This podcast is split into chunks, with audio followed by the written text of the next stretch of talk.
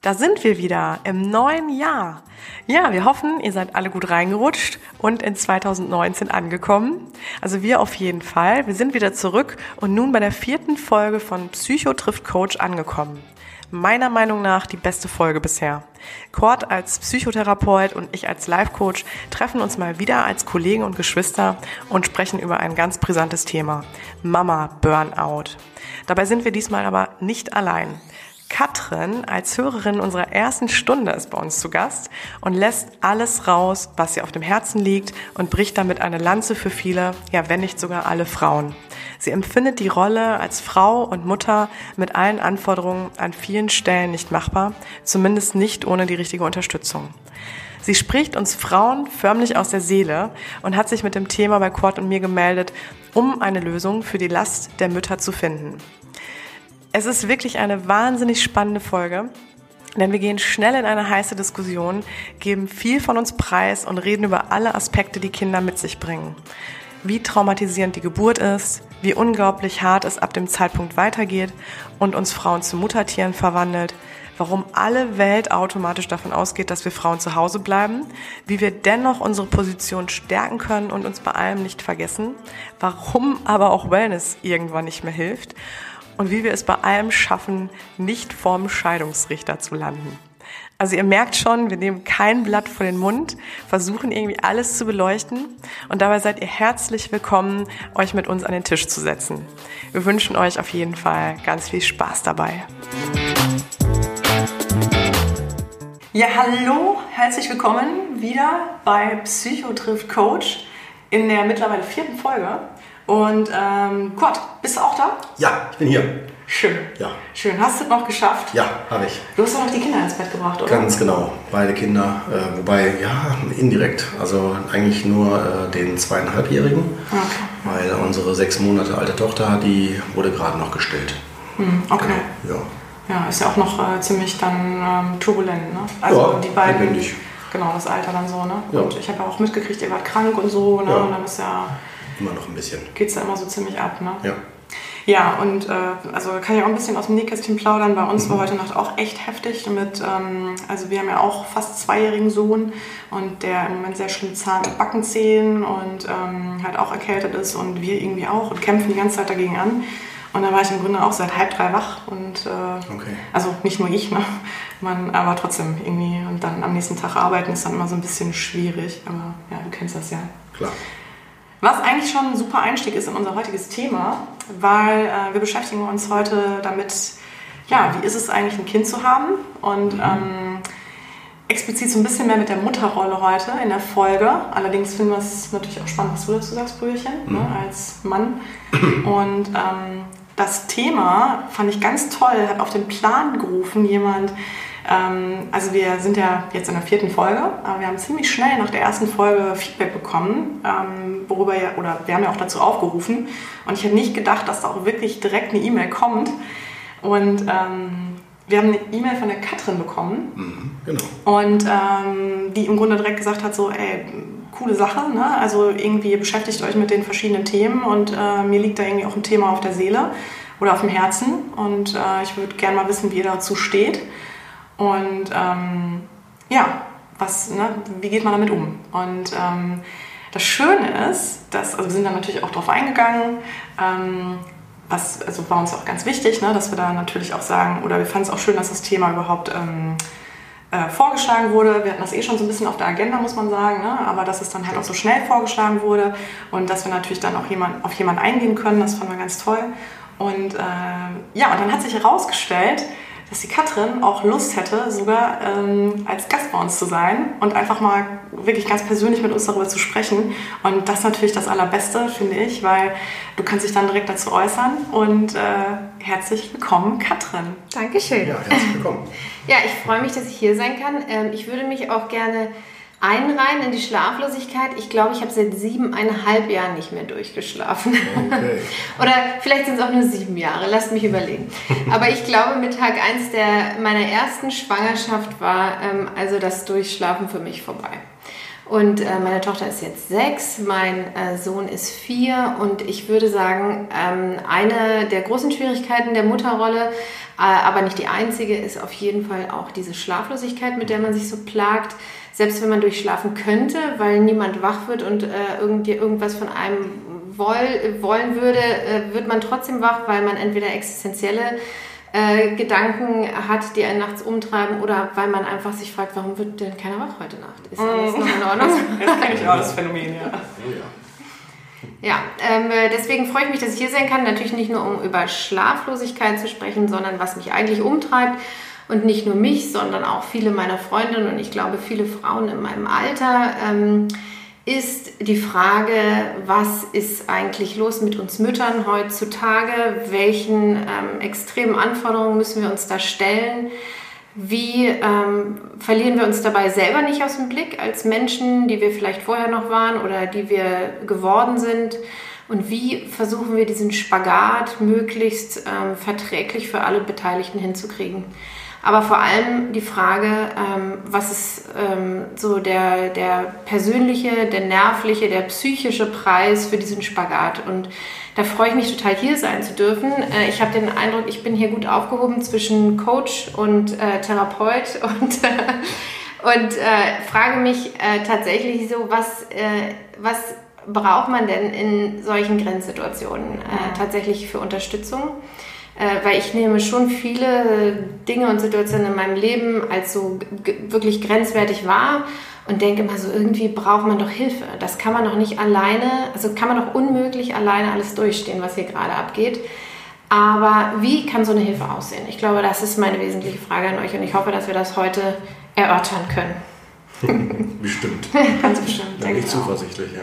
Vielleicht kannst du dich auch noch mal ganz kurz so ein bisschen vorstellen. Also wie Genau. viele Kinder hast du oder auch wie kamst du dazu, ähm, vielleicht auch unseren Podcast zu hören und wie kamst du dazu, uns dann zu schreiben? Ich meine, du hast jetzt im Grunde schon erklärt, aber so ein bisschen mehr noch zu deiner Person zu erzählen. Genau, also ich bin, äh, jetzt muss ich mal scharf nachdenken, 41 und äh, wohne in Berlin. Ich habe zwei Kinder. Ähm, ich bin in einer Beziehung mit dem Vater der Kinder ähm, seit äh, nunmehr zehn Jahren.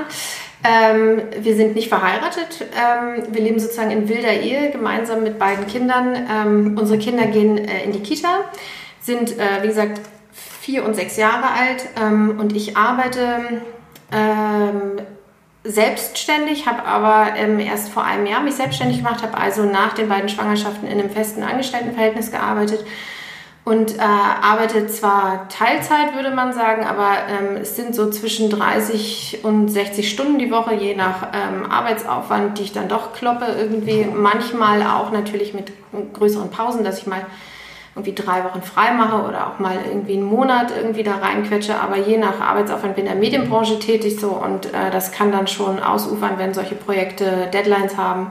Das ist in jedem Fall ein stressiger Job, der natürlich nicht weniger stressig geworden ist mit der Tatsache, dass man dann plötzlich mal zwei Kinder hat. Ja. Ja.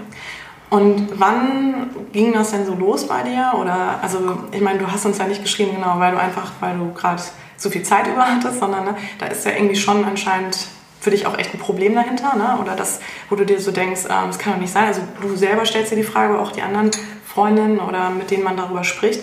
Ähm, was würdest du denn denken oder sagen, wann ging das denn so los bei dir? Oder gibt es jetzt auch schon den Punkt, wo du sagst, boah, ich bin jetzt eigentlich schon an so einem Punkt, wo ich eigentlich gar nicht mehr kann? Oder Also ich glaube, also das ist ja ehrlich gesagt eine ziemlich gute Frage, dass man überlegt, an welchem Punkt bin ich hier eigentlich. Ne?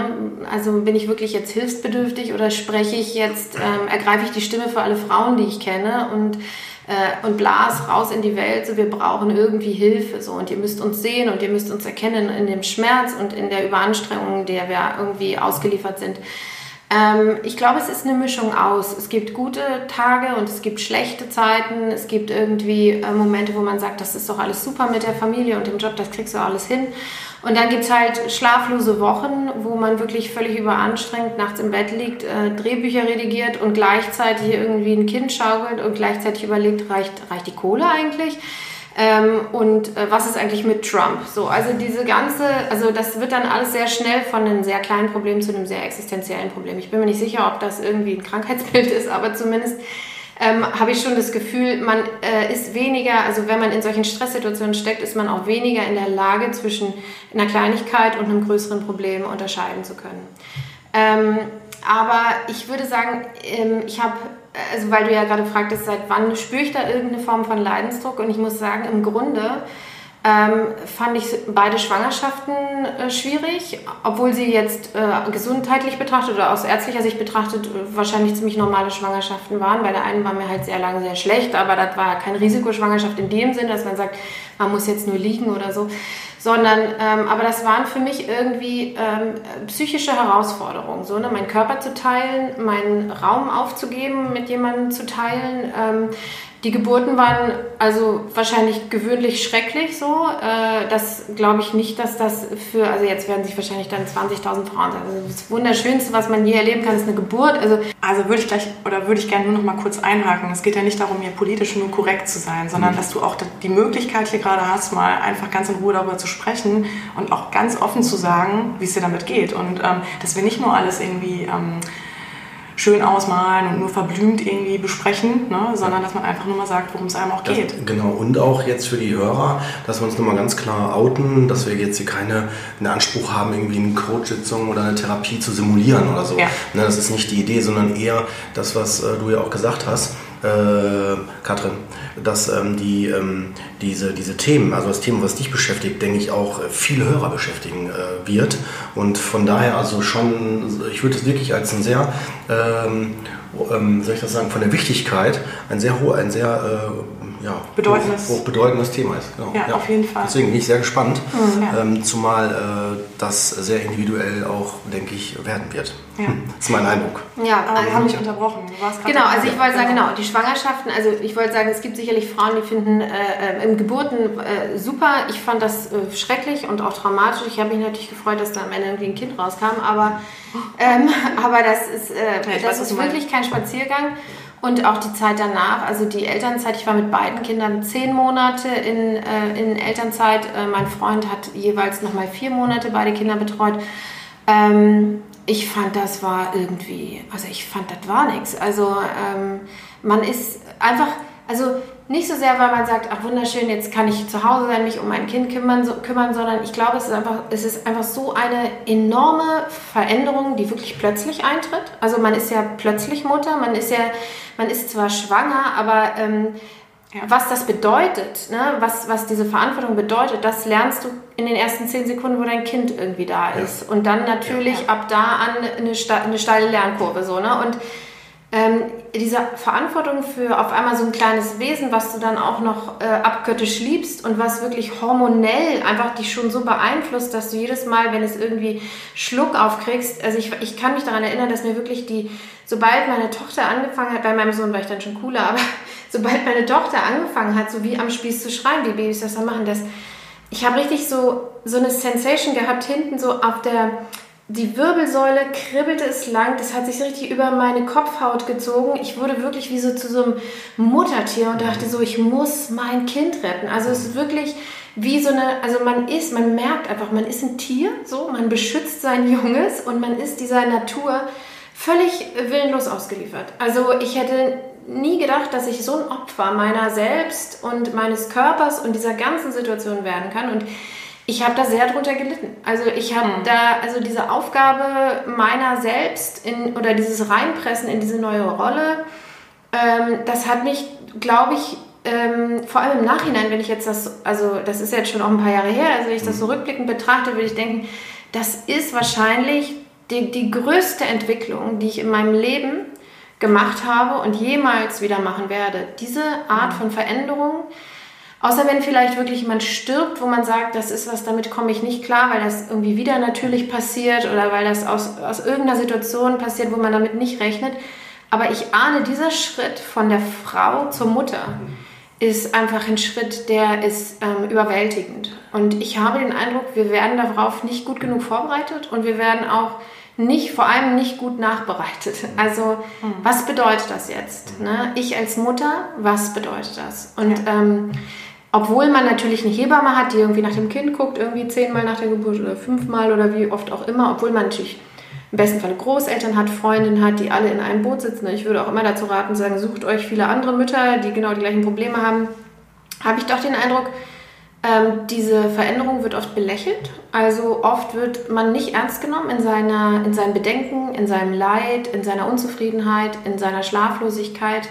Alle sagen, das ist ja das Natürlichste, was man machen kann. Ne? Also der, der, der natürlichste Prozess ist für eine Frau, ist ja Kinder zu kriegen. Für mich ist ehrlich gesagt der natürlichste Prozess, auf dem Sofa zu liegen, zu Netflix und ein Glas Wein zu trinken. Deswegen denke ich so, warum, äh, warum ist jetzt, also dieses sich, also Kinder in die Welt bringen, das, das, was ich irgendwie aus dem FF können muss. So, ne? Da, darauf wurde ich nicht vorbereitet, während ich seit Jahren auf dem Sofa liege und Netflix und Wein trinke. Das kann ich super, ja.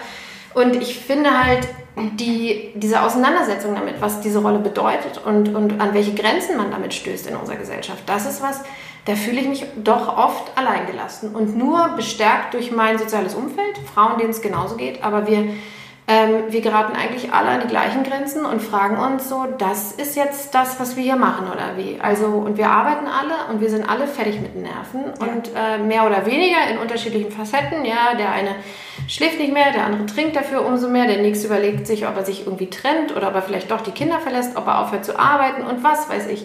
Also, das gibt es, glaube ich, in ganz bunten äh, ähm, Auswüchsen. Aber ich finde es doch hart, dass wir alle als Frauen uns irgendwann in dem Leben, äh, in unserem Leben, wenn wir Kinder haben, uns dieser Frage stellen müssen. Was ist eigentlich mit uns? Wie wollen wir leben? Wie haben wir bisher gelebt? Und wie kriegen wir diese Transformation so hin, dass wir nicht alle zugrunde gehen? Zumal, das ist ja der einzige, ähm, die einzige Entscheidung, die nicht mehr rückgängig gemacht werden kann. Ne? Das heißt, also alles andere können wir nochmal revidieren, können wir nochmal irgendwie dran schrauben, können wir nochmal verändern. Aber das ist ja das Einzige, wo wir sagen müssen, nee, nee, entweder wir stehen dann zu unserer Verantwortung oder wir ziehen uns raus, ne? wo wir dann aber moralisch wieder an Probleme kommen oder ne? wo wir natürlich dann äh, ein anderes Problem haben. Aber ähm, ganz kurz, ich möchte da nur erstmal einhaken, weil erstmal Katrin, ich fand, du hast es total schön auf den Punkt gebracht. Also danke dafür, auch für deine offenen Worte. Ja also ich kann da, das ist jetzt ein bisschen schwierig, aber ich persönlich als Frau und auch als Mutter kann nur sagen, mir ging es ähnlich. Also ich hatte auch ähm, in diesem Moment, vor allem nach der Geburt oder auch während der Geburt, wo ich gedacht habe, alter Schwede, das sagt dir einfach keiner. Und da kann dich auch keiner darauf vorbereiten, was du hier durchziehen musst ne? und was du hier leisten musst. Und ähm, ne, also ich meine, für einen Mann ist es genauso schlimm. Ne? Der steht daneben und ist hilflos und kann irgendwie überhaupt nichts machen. Ne? Der ist ja total, ähm, also ich glaube, die Rolle wird auch ganz oft verkannt. Ähm, aber ich möchte nur sagen, was wir so als Frauen leisten, also das ist halt auch wirklich, es wird immer, weiß ich nicht, so oft darüber gesprochen, wenn Leute irgendwie bestimmte Veränderungen im Leben haben, ob das jetzt ein, haben, ob die jetzt einen neuen Job angehen, ob die äh, umziehen oder was auch immer, was dann immer gesagt wird, oh, alter Schwede, ne, da hast du auch einiges geschafft oder das ist aber auch echt hart und anstrengend und stressig.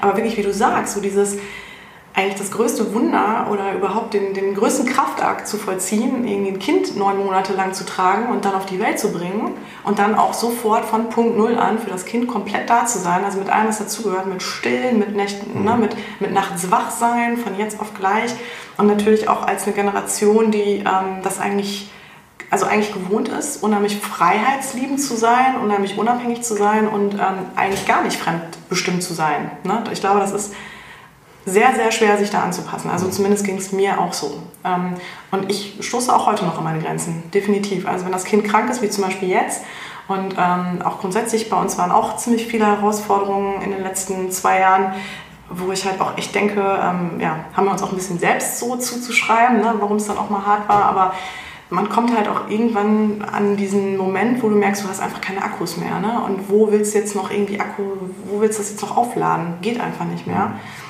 Und von daher, ich fand, du hast das jetzt echt ganz schön auf den Punkt gebracht. Und ich wollte da jetzt auch einhaken, weil ich glaube, gerade auch was das Thema Geburt und Schwangerschaft und so betrifft und danach leiden ja auch zum Beispiel viele an Wochenbettdepressionen, wo ich jetzt so ein bisschen auch an dich abgeben will, Kurt, aber auch grundsätzlich, also das, nicht nur das, entschuldige, ja, aber ja, gut, ähm, gut. Ne, ist auch mit einem kam, mir, kam mir nur auch gerade total in den Sinn. Ne? Das, mhm. Da geht es ja im Grunde schon los. Ne? Mhm. Also nicht nur da, wo du jetzt bist an dem Punkt, dass mhm. man da erst sagt, boah, ich kann nicht mehr, sondern das kann ja auch da schon losgehen oder auch natürlich mhm. eine ungewollte Schwangerschaft oder ähm, mhm.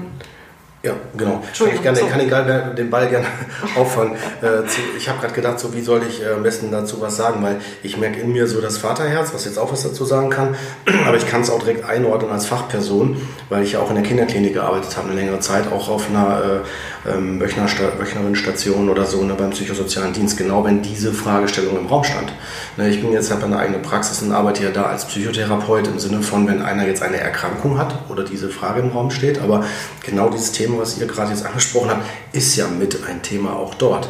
Und erstmal möchte ich sagen, als Vater äh, kann ich mich total einreihen bei euch. Ich weiß noch ganz genau, auch als Mann ist das so, man sieht, der Bauch wird dicker, aber äh, man hat natürlich ein anderes Gefühl zu dem Spüren. Ne, eine Frau spürt das Kind in sich, also die meisten, muss ich auch mal so sagen, ist auch nicht bei allen so. Manche merken plötzlich, äh, was habe ich da im Bauch, ich habe Bauchschmerzen, gehen zum Arzt und dann sagt, sie sind schwanger, gehen sie mal ins Krankenhaus, sie kriegen gleich eine Geburt. Gibt es auch, ja. Aber ähm, das schließen wir jetzt mal als Sonderfall aus. Ne? Aber in der Regel ist es so, dass eher, ich bleibe mal bei mir, als Mann, als Vater werdend, äh, ich plötzlich dann sehe der Bauch, zack, dann sehe ich Bilder, okay, sind aber erstmal nur Bilder. Ne, ich kann es ja noch nicht so spüren. Und dann kommt das Kind raus. Und dann sehe ich das.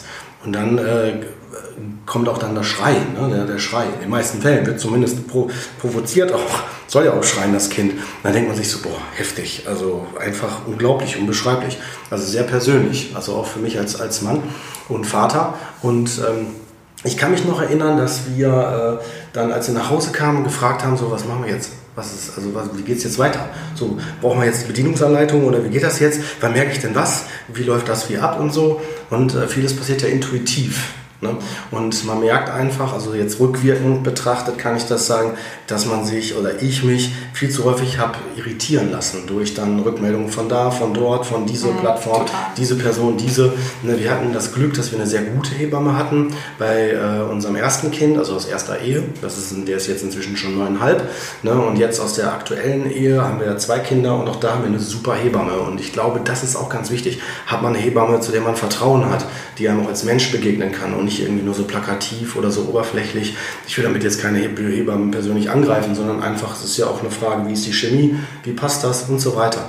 Und dann, das Thema hatten wir jetzt ja gar nicht, jetzt rutsche ich mal in die Expertenrolle. Ähm, ich glaube, die wichtigste Frage als Psychotherapeut, die sich mitstellt, ist, äh, aus welcher Motivation heraus werde ich Eltern? Werde ich Mutter oder Vater? Ist das ein Wunschkind? Weiß ich überhaupt, wie das ist, Kind zu sein? Welche Rolle soll das Kind bekommen? Bekomme ich das Kind, weil ich dadurch denke, die Beziehung wird noch besser oder ich halte den Partner dadurch mehr? Oder äh, ist das mein größter Wunsch, weil ich bestimmte äh, Kriterien hatte schon von Anfang an und ich muss die alle abgrasen? Oder, oder habe ich das irgendwann entschlossen, weil ich merke, dieses, dieses Abenteuer, auf das möchte ich mich einlassen? Und dann auch noch eine Frage, auch an die Hörer, an alle gerichtet ist, wer sagt denn, dass alles äh, leicht gehen muss? Wer sagt das? Wenn wir uns das mal angucken, allein schon, wie die Geschichte unserer, unserer, unserer Welt ist, ich will jetzt nicht jetzt philosophisch werden oder so, aber schaut doch mal im Mittelalter, sind viele bei einer Geburt gestorben. Es ist einfach so, weg vom Fenster und äh, Fujikato. Oder das Geburt, ich werde mal auch äh, hier parteiisch, oder, oder nicht parteiisch, ähm, auch, ähm, soll ich das sagen, ich lade mal ein, das auch mal zu hinterfragen. Äh, ist Geburt nicht auch ein Stück weit, du sagtest, das Wort hast du gerade auch benutzt, Trauma? Im Sinne von etwas total Traumatisches, etwas ganz Kritisches, etwas total äh, Veränderndes, auch in der Persönlichkeit, in der Identität. Was werde ich dann? Dann bin ich Mutter. Dann ist man als Mutter, wenn man äh, stillt, auch noch wie so eine Säug Säugungsstation auf eine Weise. Dann ist die Frage, was mit meiner Körperidentität? Körper hat sich verändert, Hormone spielen noch verrückt, Wochenbettdepression, Fragezeichen, je nachdem, was da, also es ist tausend Themen, die dann kommen. Wisst ihr, was ich meine? So, und da habe ich jetzt auch nur mal an der Oberfläche gekratzt. Nur um nochmal deutlich zu machen, wie, wie komplex das ganze wie komplex Thema ist. Das Thema ja, deswegen, ich bin gerne bereit, wir können einsteigen, wo wir da wollen. Aber ich wollte, und jetzt das Fazit auch für mich bis zum Standpunkt jetzt innerhalb des Gesprächs, ähm, für mich gehört Geburt und auch erstmal die Belastung und alles, was da dran hängt, total dazu. Das ist was Wichtiges, das hat was mit Wachstum zu tun. Das passiert bei Kindern ja auch. Also allein wir laufen ja und dann kommen im Kopf, äh, stoßen die gegen, gegen den Tisch. Ja, okay, können wir jetzt als Mutter auch sagen, oh, um Gottes Willen, als Vater. Ja, das, was, was lernt das Kind dann? Also einmal dagegen stoßen. Also man muss natürlich gucken, dass die Gefahr, sollte das Kind jetzt nicht immer frei laufen lassen, dass die Treppe runterfällt und sagt, muss es jetzt daraus lernen. Das meine ich jetzt damit nicht. Aber wenn ein Kind zum Beispiel läuft und stoßt irgendwie so an, ja, und das ist alles überschaubar und es kann nichts Schlimmes passieren, dann äh, wird das Kind ja auch daraus lernen und sagen, okay, was ist da passiert, dann muss ich jetzt aufpassen. Ich halte es sehr plakativ. Ja, aber das, das heißt, das Kind muss ja auch lernen an der Stelle, wie wir alle auf eine Weise. Ich will nicht sagen, Lernen ist immer Schmerzen, aber ich will auch ein Stück weit sensibilisieren, wer sagt, das alles immer erstmal so auch hier, dann möchte ich die Meinung und jetzt auch den Leidensdruck oder, oder die Fragestellung nicht jetzt äh, in falsch Licht rücken, bitte nicht falsch verstehen, sondern eher nochmal auch so sensibilisieren in die Richtung, wer sagt, dass alles leicht und einfach gehen soll.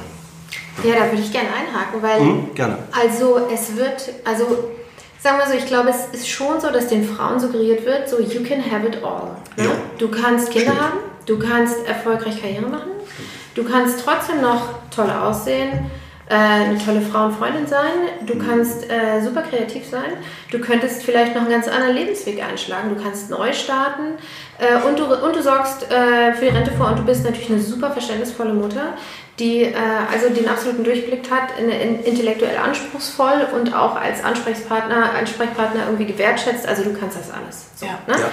Und äh, das wird ja Frauen suggeriert. Und ich glaube, im Prinzip ist das auch so. Die Frage ist nur, äh, so für welchen Preis halt, ne? Denn, und ich glaube tatsächlich, die wenigsten Leute sagen dir, pass auf, du wirst schlaflos sein wahrscheinlich. Und äh, Du solltest ähm, vielleicht Abschied nehmen von deinem Körper, wie er bisher war. Und das hört sich aus meinem Mund so ein bisschen komisch an, weil ich bin wirklich nicht so eitel und das ist auch gefühlt so mein kleinstes Problem, dass ich mhm. jetzt vielleicht anders aussehe als vor fünf Jahren so. Mein Problem ist eher, dass ich denke, ich habe keinen, also mein Körper gehört nicht mehr mir, weil permanent einer dran zieht. So, ne? In die eine Richtung, in die andere, komm mal her, komm mal da. Irgendwie, es wird über mich rübergeklettert, permanent. Ich muss nachts immer wieder aufstehen, weil irgendjemand irgendwas hat. Stillen ist auch so, also ich habe beide Kinder auch gestillt und das ist natürlich äh, toll, so, ne? aber es ist auch, äh, also man lebt ja da kein freies Leben. Also du hast ja permanent fütterst ja. du ein Kind, so, ne? Ja. Und nachts so wie tags und so und das ist alles schön, das ist sau anstrengend, so, ne? Und du hast einfach diese Abgrenzung, ne? dass du denkst, so ich sitze hier in meinem Körper mit meinen Klamotten und das ist jetzt so, das ist ja einfach nicht mehr so. Alles, was dir sozusagen persönlich wichtig ist, deine ja, so dein Tanzbereich, ja. Das, ist auf einmal nicht mehr dein Tanzbereich. Du hast gar keinen Tanzbereich mehr. Du teilst einfach alles. Alles teilst du permanent mit mindestens ein, einer Person, wahrscheinlich sogar mehr. Und ähm, das ist, äh, das empfinde ich als anstrengend und das empfinde ich auch als übergriffig. So. Und ähm, ich äh, und ich so natürlich will ich meinen Kindern das äh, gewähren so und das tue ich auch so, aber trotzdem bin ich froh, wenn ich mal wirklich alleine irgendwo liegen kann. Und dann sagen die Leute, ja, dann mach doch mal ein Wellness-Wochenende und so. Und ich finde das verlogen zu sagen, so, ich soll mich irgendwie ein Wochenende irgendwo äh, ausruhen, damit ich wieder zu mir selber finde, damit ich genau in dasselbe Hamsterrad einsteige, wenn wieder Montag früh ist. Also ich finde, es gibt dann so Besänftigungstaktiken, ja, um Frauen äh, da irgendwie rauszulösen, zu sagen, so, ja, du machst einfach mal eine Gesichtsmaske, machst ein Wellness-Wochenende, betrinkst dich mal mit deiner besten Freundin, danach geht das schon wieder. Das ist Quatsch. Und ich glaube, wir würden Männer oder andere Menschen auch nicht so behandeln, wenn sie sich über Jahre so, so einer Art äh, Trauma aussetzen müssten. Ist vielleicht ein positives Trauma, ja, oder ist es vielleicht auch kein, also Trauma, das werdet ihr besser beurteilen können, ob das wirklich ein Trauma ist. Aber ich empfinde das schon als eine Maximalbelastung, die sich über Jahre ausdehnt. Und ich finde, es ist äh, frech zu sagen, ähm, ähm, das kann man so mit Wellness so äh, wegwurschteln. Äh, ja. So. Ich weiß, was du meinst. Also, da, ja, bitte. Nee, darf, ich auch mal, ähm, ja.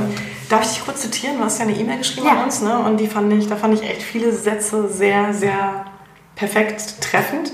Und da würde ich nämlich gerne dich mal reinholen, Kurt, mhm. als Mann. Und zwar, du hast geschrieben, viele Beziehungen kriseln, die Männer haben ihre Frauen verloren, wie an einen Sonnensturm, der über die Erde hinwegfegte und lustige kleine Kinder hinterließ doch die Frauen auf Nimmerwiedersehen verschluckte. Er spuckte nur müde, gereizte Wesen aus, die sich vollkommen zurecht, und das sehen die Männer ja sogar ein, unfair behandelt fühlen und einfach pausenlos auftanken wollen. Aber wie, wo und woran auftanken? Da hilft leider auch kein Wellness mehr. Also das du ja auch geschrieben.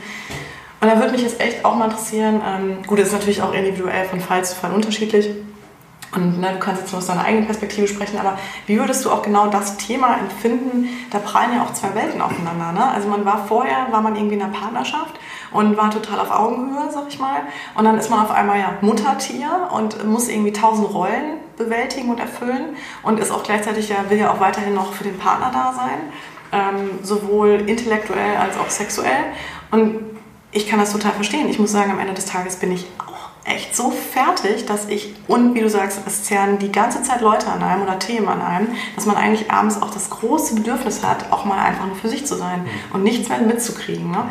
Und da finde ich es halt total schwer, wie schafft man das? Also gebe ich jetzt auch mal als Frage an Kurt, so, ne, wie siehst du das als Mann, wie empfindest du das als Mann, als auch als Psychotherapeut, ähm, wie man solche Beziehungsthemen oder auch vor allem diese Veränderung der Partnerschaft und des gesamten ähm, Gefüges, was da ja sonst, was da früher anders war, ähm, Wie geht man damit um? Hm, okay. Ja, wenn ich, so wie ich das Gespräch und dann docke ich da an, äh, bisher verstanden habe, ist, äh, ähm, gehen wir hier vor allen Dingen auch um, auf die Frage ein, oder die steht hier, finde ich, so deutlich im Raum, die Frage nach Identität. Was ist meine Identität und welche, welche Identitäten kriege ich plötzlich zugeschrieben und kann ich auch nicht mehr umtauschen?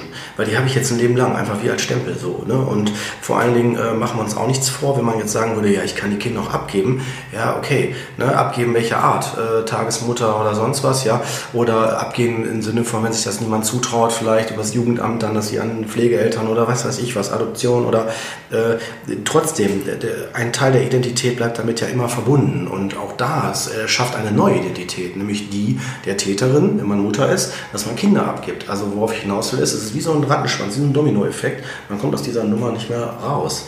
Und äh, die Frage, glaube ich, die wir hier auch nochmal kurz mit um da auch mal so nochmal das zu markieren, machen müssen, ist ja auch, finde ich zumindest, äh, was mit Coaching und Therapie. Weil wenn ich jetzt als Fachmann äh, Rückmeldung gebe, gucke ich das natürlich immer aus therapeutischer Sicht. Und therapeutisch impliziert A, Leidensdruck und vielleicht auch etwas Krankheitswertiges. Also das geht über eine Belastung oder äh, ich fühle mich Belastung, belastet darüber hinaus. Also das geht dann schon mehr in so einen Symptombereich. Das heißt irgendwie, man wird immer hilfloser, man äh, ist, äh, dann kommen so Begriffe, die man dann, die man vielleicht denkt wie Burnout oder ausgebrannt sein, ist ein umgangssprachlicher Begriff dafür, oder Depression im Sinne von ich möchte dann auch gar nichts mehr machen, empfinde keine Freude mehr an bestimmten Dingen oder ähnliches. Na, dann könnte man ja dann denken, okay, jetzt bin ich hier äh, vielleicht in der Diagnose, der Diagnose. Auch da kann ich direkt sagen, lieber vorsichtig sein, bevor man in irgendeine Schublade landet. Lieber dann einmal zu einem Fachmann gehen und dann von dem Psychotherapeuten, das geht ja heutzutage durch die Erstgespräche, mal einschätzen lassen, was haben wir hier. Weil es kann auch wirklich sein, dass es erstmal noch total in Anführungsstrichen normal, also nicht krank, äh, sich in einem Belastungsbereich befindet wo die Frage sich stellt, wer bin ich jetzt und wer möchte ich sein? Also die Frage des, des neuen Ausrichtens von Identität. Weil ein Kind stellt automatisch den Alltag komplett auf, auf den Kopf. Das heißt, von da an äh, entscheidet das Kind, wie es weitergeht. Weil es kann ja sein, dass das Kind auch krank wird. Es sind ja nicht mal alle Kinder gesund. Oder haben ein Schreikind oder so, ja. Oder was weiß ich, was da nicht alles noch dranhängen kann. Und plötzlich wird alles daran, äh, sagt man, das ganze Leben wird so, äh, läuft so an dem Kind vorbei mit. Und das kann ich nachvollziehen, dass zum einen Frust im Raum steht, aber auch zum anderen, und dann kommt nämlich meine Eingangsanmerkung äh, dazu wieder rein. Was war die Motivation für das Kind, dass es überhaupt da ist? Weil wenn, ich werde mal deutlich, wir das Setting zum Beispiel hätten, dass äh, plötzlich das Kind einfach nur eine Beziehung retten will, kann ich hier und jetzt schon sagen, dass dann spätestens da gesagt wird, tschüss. Weil wie soll da etwas, was belastend ist, eine Beziehung äh, noch zusammenziehen? Weil es machen wir uns nichts vor. Bis zu einem gewissen Grad ist keine Beziehung lebbar in dem Moment. Es sei denn, man hat ganz viele äh, Tanten, Onkel, Großeltern, äh, Nachbarn, die alle super gut die Kinder mit aufnehmen. Und auch das ist etwas, wenn wir zurückgucken über mehrere Generationen, wie das da war. Wenn ich da höre, man hatte vier, fünf, sechs, sieben Kinder, dann sollte man mal gucken, wie haben die denn da gelebt? Hatten, waren die Großeltern im Haus, dass die dann sich mit um die Kinder kümmern konnten, dass die quasi aus, mit die Eltern entlastet worden sind aus der Beziehung, also aus der Erziehung auch. Und das ist nochmal ein ganz anderes Setting. Heutzutage, wir gehen ja immer mehr in dieses äh, isolierte Familien für sich und äh, selber machen. Und das ist tatsächlich, tatsächlich etwas, das dann schon nach ein, zwei Kindern in der Regel äh, ist man dann schon gut bedient. Und das muss man sich tatsächlich immer hinterfragen. Das finde ich nämlich ist, ist, ist, ist mit ausschlaggebend dafür, wie hoch wird der Frustfaktor und auch welche Symptome sich entwickeln. Weil ich glaube, wenn man eine falsche Vorstellung hat, das ist jetzt richtig hardcore therapeutisch, wenn ich, wenn ich eine Erwartung habe, eine Vorstellung von etwas, wie etwas sein soll. Nehmen wir mal an, dieses, was du gerade sagtest, äh, eingangs, dieses, ähm, Katrin, dieses ähm, Erfolg haben und Mutter sein. Also alles parallel. Das ist ja eine Illusion. Es wird vorgegaukelt, okay, aber wie soll das gehen, wenn man das alleine turft? Es sei denn, du hast eine Tagesmutter oder einen Mann, der zu Hause ist und das alles äh, stemmt. Das heißt also, du musst von einer Sache Abschied nehmen. Und dann ist die Frage, von was? Und dann haben wir hier schon die, Themen, die Frage des, äh, von was habe ich Abschied genommen? So wie ich, dich, wie ich das raushöre, hast du erstmal dann von, einer, von etwas, was dich persönlich betrifft, deine, deine eigene Identität zu dir selber, erstmal davon verabschiedet. Und dann, das ist so ein bisschen wie, ich will mal sagen, und das ist tatsächlich auch etwas, da kann man dann genauer hinschauen, auch inwieweit das eine Krankheitswertigkeit hat. Nicht jetzt in deinem Fall, ich meine das absichtlich jetzt allgemein, auch an die Hörerschaft. Ähm, Weil dann haben wir hier wie bei einer Diagnose, wie zum Beispiel Krebs, also irgendetwas total lebensbezeichnendes, damit will ich Kinder jetzt nicht mit Krebs vergleichen, sondern nur, dass etwas plötzlich das Leben komplett umkrempelt und man von bestimmten Dingen Abschied nehmen muss. Und man akzeptieren muss, dass es so ist. Und worauf will ich hinaus? Ihr hört vielleicht schon raus, die Eingangsfrage, warum ich Kinder kriegen will äh, oder haben will, ist sehr, sehr, sehr wegweisend fürs ganze Leben. Also ich habe ja Kinder bekommen mit 35 und das, äh, also mein erstes und ähm, ich glaube auch die, wenn ich mich in meinem Freundeskreis umschaue, ähm, das sind alles Wunschkinder, das sind alles Leute, die haben mehr oder minder lange äh, auf diese Kinder sozusagen hingearbeitet. Äh, manche Kinder kamen dann überraschend schnell, andere kamen irgendwie erst nach ein, zwei Jahren, aber die kamen und äh, das waren alles Kinder, die tatsächlich äh, gewünscht wurden und ähm, auch vielleicht so ein bisschen was mit Torschlusspanik zu tun hatten. Also ich weiß, als ich 34 war, sagte meine Freundin, wollen Sie Kinder haben? Ich sagte, ja, ich denke schon irgendwann. Dann sagte sie, ja, also Sie werden nicht jünger. An Ihrer Stelle würde ich jetzt mal überlegen, ob wir das jetzt bald mal hier machen. Also das... Ähm, ähm, äh, ich, also, und ne, wir waren vorher alle, also die, alle meine Freunde, wir waren im Job und dann haben wir uns irgendwann entschlossen, dann jetzt mal die Kinder zu kriegen. So. Und ähm, das wollten alle und das sind auch alles nach wie vor Wunschkinder. Also da, ne, da ist jetzt keiner, der sagt, um Gottes Willen, das ist alles nicht regretting motherhood. Ne? Also keiner sagt ja jetzt, um Gottes Willen hätte ich meine Kinder nicht bekommen.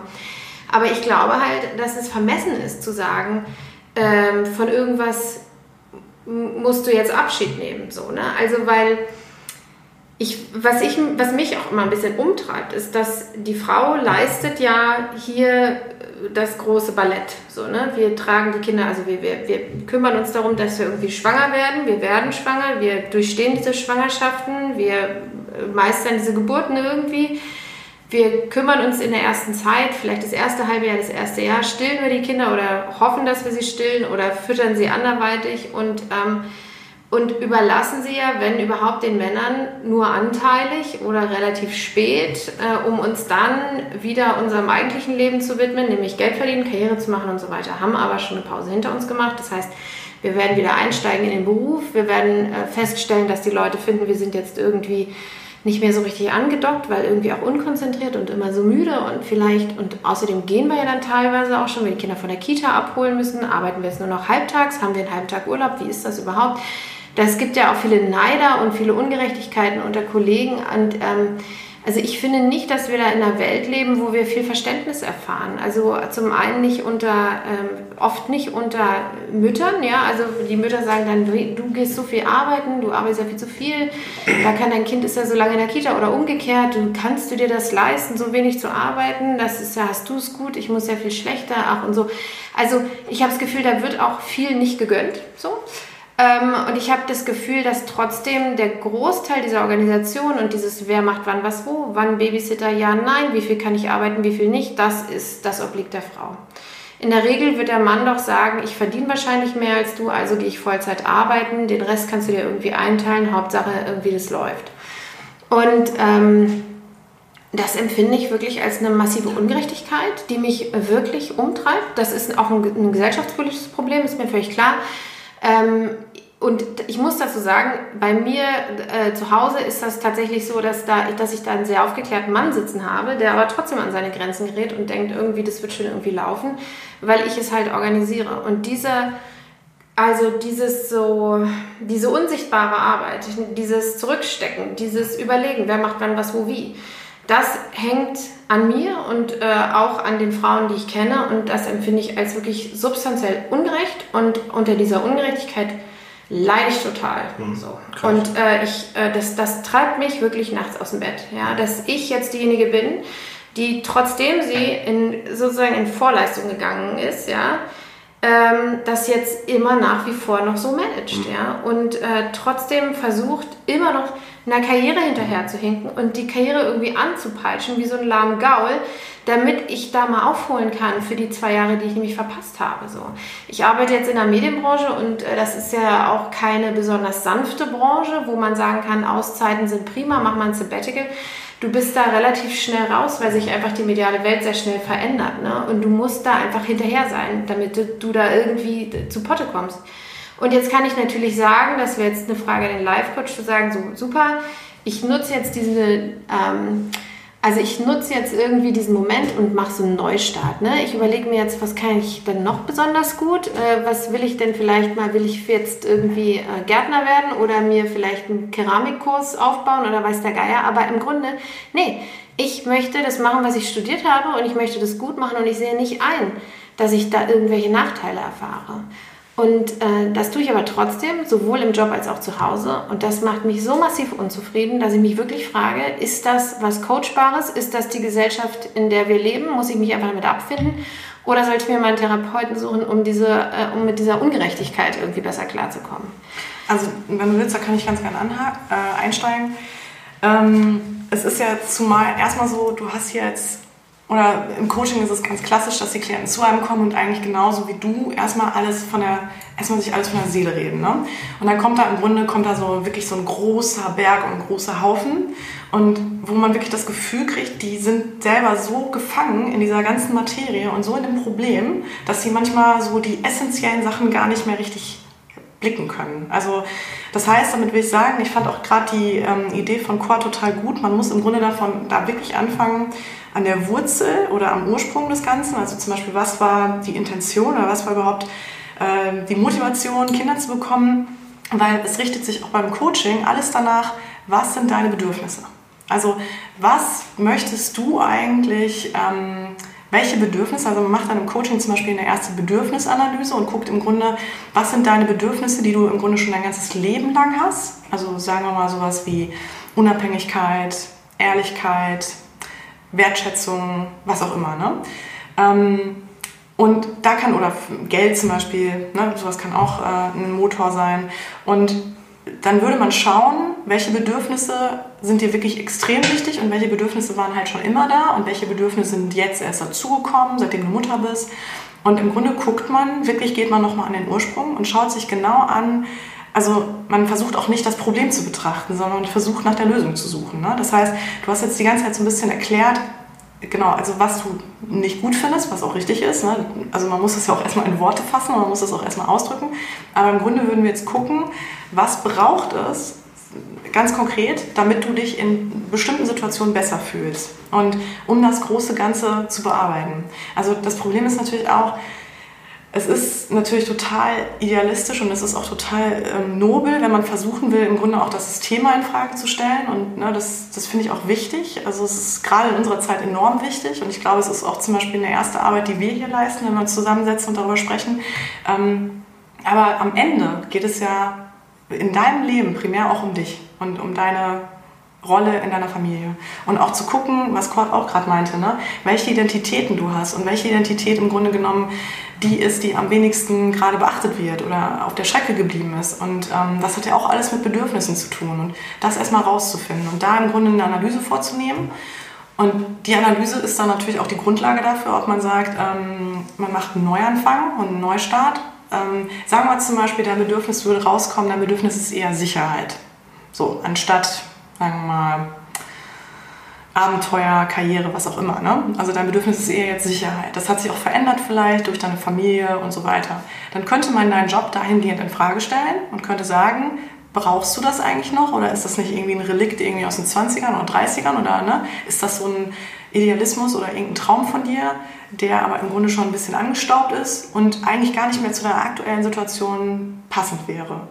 Und dann kann man schauen, welche Tätigkeiten machen dir vielleicht auch jetzt gerade ganz anders Spaß. Ne? Also was gibt es noch für neue Sachen, die du mit äh, Interessen, was auch immer, du mit dem Alter dazu bekommen hast und wie kann man das irgendwie auch noch versuchen, beruflich abzubilden. Und das passt, also wenn man die ganzen Bausteine irgendwie zusammennimmt, dann kommt da wieder ein Bild bei raus. Ne? Aber ich glaube, man muss es immer, es ist wirklich so, und das ist auch so, es fühlt sich auch so an, das ist auch völlig verständlich. Und deswegen ist es ganz oft wichtig, dass der Coach da reinkommt oder jemand wie Kurt. Und deswegen appellieren wir beide auch, glaube ich, so stark daran, dass man sowas auch wahrnimmt, weil es braucht manchmal eigentlich nur den Blick von außen. Und es braucht auch einfach nur jemanden, der mal sagt, so, ne, dass man so ein bisschen auf, wie soll ich sagen, so runterbricht. Das Ganze einfach mal so, das ganze Gefühl, was man immer so hat und was einen so umtreibt, einfach nur mal komplett runterbricht. Und ähm, und, und damit versucht man dann wieder neu aufzubauen ne? und zu gucken, ähm, ja, welchen Weg geht man dann. Das jetzt so für mich als, als Coach, da als äh, ja. Feedback. Ich möchte aber auch noch kurz äh, noch was anderes zu sagen, was ich wirklich interessant finde, weil ich ja nun mal auch selber in, der, in dieser Rolle stecke, ähm, nehme ich natürlich auch extrem wahr, genau wie du wahrscheinlich, ähm, wo die Frauen die gleichen Probleme haben oder ne, und bei mir ist es wirklich so, ich habe im Coaching immer wieder Klientinnen, die auch immer genau das gleiche Thema haben. Oder also es geht immer um das Thema Kinder.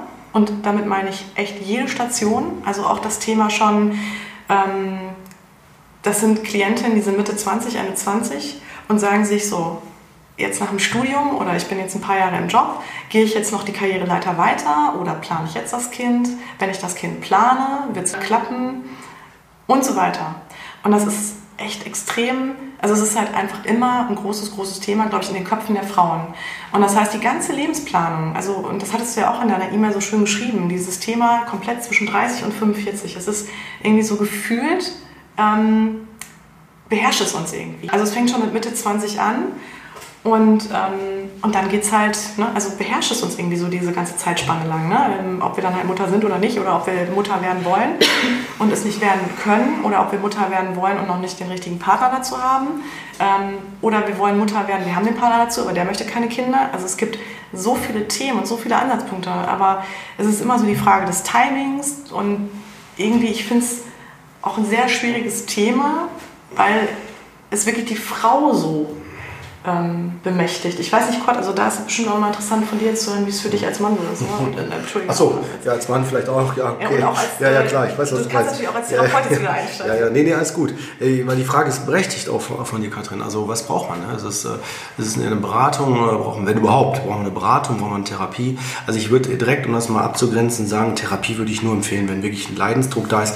Und da werden jetzt viele sagen, boah, ich fühle mich aber so, als wenn ich den habe. Okay, im Zweifel kann ich dann dazu sagen, man kann ja ohne Probleme ein Erstgespräch machen unverbindlich. Ne? Aber ich würde jetzt nicht sagen, bitte geht alle in Therapie. Bei Coaching ist es noch was anderes, weil Coaching niederschwelliger ansetzt, nicht direkt äh, in Richtung krank. Und das finde ich ganz wichtig, weil, ähm, weil es geht um Folgendes. Wenn wir uns, das möchte ich mal betonen, wenn wir in Richtung krank gehen, dann gehen wir in Richtung nicht normal und dann könnte es sein, dass bestimmte gesunde Aspekte, die du hier, finde ich, total gut vorbringst, nämlich eine Unzufriedenheit auch ein Stück, finde ich nachvollziehbar, ähm, direkt so als krank zu betiteln. Das finde ich nämlich nicht. Ich finde, hier ist eher, es kommt bei mir so an, so ein Aufschrei in dir, der sagt, der, der Teil wahrscheinlich auch für, die, für, für auch andere Hörer, Hörerinnen, äh, die sagen, ich möchte ein Stück weit auch meine Identität wieder haben oder wieder leben. Und da würde ich viel eher Werbung machen, so habe ich das auch gerade gemeint, ich hoffe, das kam nicht falsch rüber. Ähm, nicht, dass bestimmte Dinge nicht zu leben sind, sondern, so erkläre ich das auch mal in Therapien, wir haben halt nur 100 Prozent. Ja, so. Die kann man jetzt selber entscheiden, wie man die füllt. Ne? So. Wenn ich jetzt hier in dem Moment hier jetzt drin bin, habe ich 100% diesen Moment. Den kann ich jetzt füllen, indem ich einfach nur rede. Ich kann aber auch parallel noch eine SMS schreiben, ich kann da was trinken, ich kann noch, keine Ahnung, rausgucken, irgendjemanden verfolgen. Kriege ich vielleicht noch alles noch hin, aber nicht alles jeweils zu 100%. Das heißt, die 100% werden aufgesplittet in verschiedene Prozesse. Das kennt ihr sicherlich alle. Ja, ich weiß noch, Judith, machen wir uns mal auf, als du mich angerufen hast, mal damals, äh, und du dann gesagt hast, Kurt, hörst du überhaupt noch zu? Dann habe ich in dem Moment wahrscheinlich gerade schon irgendwie gerade wieder was anderes gemacht, weil es vielleicht gerade wichtig war. Und das ist ein Zeichen. Dann da gibt es ja ne? Ja, ja, also hat sich schon verändert. ja, ja, nee, aber... Ja. Ja, also wo quasi man merkt, hier verändert sich was, hier verschiebt sich was von der Aufmerksamkeit. So, und äh, darauf will ich hinaus. Identität. Wie viel von den 100 Prozent in dem Moment, oder nehmen wir mal den Tag, 24 Stunden von 0 bis 0 Uhr, äh, wo geht meine Aufmerksamkeit hin? Und in dem Moment natürlich auch direkt meine Identität. Und da bin ich, ist zumindest meine Meinung, meine Haltung auch als Therapeut noch als Mensch, dass äh, man kann selber gewichten. Man hat immer die freie Wahl. Man muss nur mit den Konsequenzen leben. Also nehmen wir mal ein Beispiel, äh, das löse ich auch komplett hier jetzt von hier dem Setting. Wenn jemand sagt, ich habe jetzt Kinder und ich bin trotzdem voll geil auf Karriere, ja, zieht das voll durch, ich mache extra ein Extrembeispiel, zieht das voll durch und man hat vielleicht einen Mann im Hintergrund, der das vielleicht mit turft. Die Frage ist ja, wie viel kriegt er davon auch gebacken? Also im Sinne von, ist er erprobt im Alltag mit Kindern oder nicht? Weil man, es gibt auch Männer, die dann sagen, jo, mache ich, aber vielleicht überfordert fühlen damit und das nicht zugeben, keine Ahnung, was auch immer. Oder der Mann ist nicht verfügbar, warum auch immer. Jetzt werde ich ein bisschen realistischer. Ja, Geschlecht ist auch neutral. Vielleicht der, der sich um die Kinder kümmert, trinkt vielleicht noch Alkohol oder ähm, surft viel, spielt Computer und das kommen wir dann kommen wir in den, in den eher, sagen wir mal, auffälligeren Bereich, in dem ich jetzt mehr aktiv war und bin. Ähm, da wird das dann so, dann haben wir einen systemischen Effekt hier, wo sich jetzt wahrscheinlich alle Systemiker äh, sofort aufgerufen fühlen, weil ähm, die, die Kinder kriegen das mit. Und je nach Alter kompensieren die das. Das heißt, dann haben wir vielleicht irgendwann eines der ältesten Kinder, die plötzlich mit die anderen Kinder versorgen oder mit einspringen und so weiter. Und es gibt verschiedene Dynamiken. Worauf will ich hinaus? Also je nachdem, wie ich mich ausrichte, für was ich mich entscheide, was auch immer, bleibt, wenn man Kinder hat, wenn mehrere Identitäten parallel eigentlich koexistieren müssen, bleibt immer irgendwas auf der Strecke. Und man muss dann entscheiden, was. Und je nach Alter, jetzt bin ich bei Kinderentwicklung, je nach Alter des Kindes natürlich auch zu unterschiedlicher, unterschiedlicher äh, Intensität. Weil ich jetzt als Therapeut habe ja mehr mit dem pathologischen Bereich zu tun.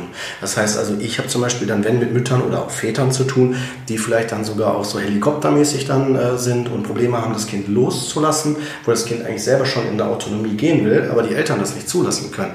Und dann irgendwelche Ängste auch noch mit äh, kreieren oder künstlich erzeugen. Und das ist ja dann schon wieder ein ganz, ganz anderer Bereich, weil dann die Identität zu stark damit verknüpft ist. Ne, und dann sind wir ja schon in, auch im Symptombild. Also dann haben die Ängste, Verlustängste und was weiß ich nicht alles, was da dran hängt. Ja, oder ne? auch Projektion, ne? also um da mal einzusteigen. Dass zum Beispiel, sagen wir mal, du bist gestresst oder du bist irgendwie kommst von der Arbeit, siehst oder fühlst dich nicht gesehen ne? und dann ähm, von deinem Partner, von deinen Kindern, wie auch immer und lässt es dann halt zum Beispiel vielleicht an den Kindern aus. Ne? Also nicht du jetzt, aber ne, da gibt es ja auch mhm. die Fälle. Und wo dann die Kinder natürlich versuchen, alles korrekt zu machen und das auch wieder zu kompensieren ne? und da zu gefallen. Und klar, das sind alles so systemische ähm, ja, Konsequenzen, ne, die daraus entstehen können. Aber ganz ehrlich, ich glaube, da muss man auch jetzt gucken, dass die mhm. Leute nicht das Gefühl kriegen, oh mein Gott, ne, wie schnell kann das denn passieren, dass ich eventuell da ähm, ja, äh, einen absoluten Rattenschwanz kreiere ne, oder auch so eine systemische Gewalt kreiere, die dann irgendwie nicht mehr aufzuhalten ist und die meinen Kindern schadet. Ich glaube, ähm, ja, kannst du ja, auch mal sonst also, sagen? Genau, also ich denke auch, dass wir, jetzt haben wir ja von Extremen gesprochen, ich betone das absichtlich nochmal. Ich glaube hier, um nochmal auf den Kern zurückzukommen, es geht um das Thema der Identität und wie viel oder was ist mir gerade wichtig, ich bleibe jetzt absichtlich mal bei deiner Fragestellung, so dass man sich dann fragt, was ist mir wichtig, was kann ich gerade leben, wo fühle ich mich erfüllt und wo nicht. Und meistens, da ist auch dann meistens der Kern auch für ein Entstehen von Leidensdruck, wo fühle ich mich nicht erfüllt. Weil da ist dann automatisch auch Frust, Hilflosigkeit, Unzufriedenheit, so. Also und eventuell auch ein Trigger, Trigger, jetzt werde ich wieder therapeutisch, auch zu vielleicht zu ganz alten Themen. Vielleicht aus der Kindheit, wo sich irgendwas wiederholt oder ähnliches. Ne, und das ist natürlich so etwas wie so ein Rattenschwanz, wo dann auch sogar depressive Symptome stärker werden können. Ne, und das ist zum Beispiel dann auch Aufgabe, um auch ganz konkret zu werden, Aufgabe eines Therapeuten, da äh, demjenigen zu helfen, ähm, die Lösung zu finden bei sich selbst und sich selbst dann, also wie Hilfe zur Selbsthilfe, das selber zu erkennen und auch wieder zu verändern mit der Zeit. Also Hilfe zur Selbsthilfe. Hm. Um was aufzulösen, zu lösen und äh, zu schauen.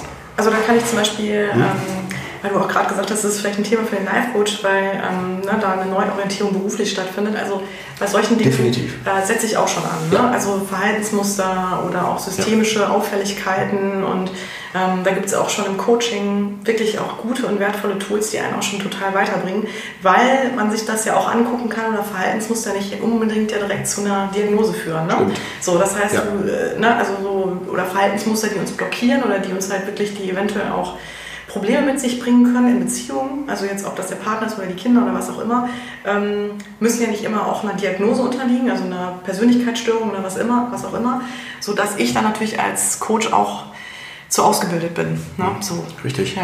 Also das heißt, äh, Therapeut ist immer nur dann, in, äh, sagen wir mal, sinnvoll, wenn es um eine Erkrankung geht oder krankheitswürdige Sache. Ja. Ne? Genau.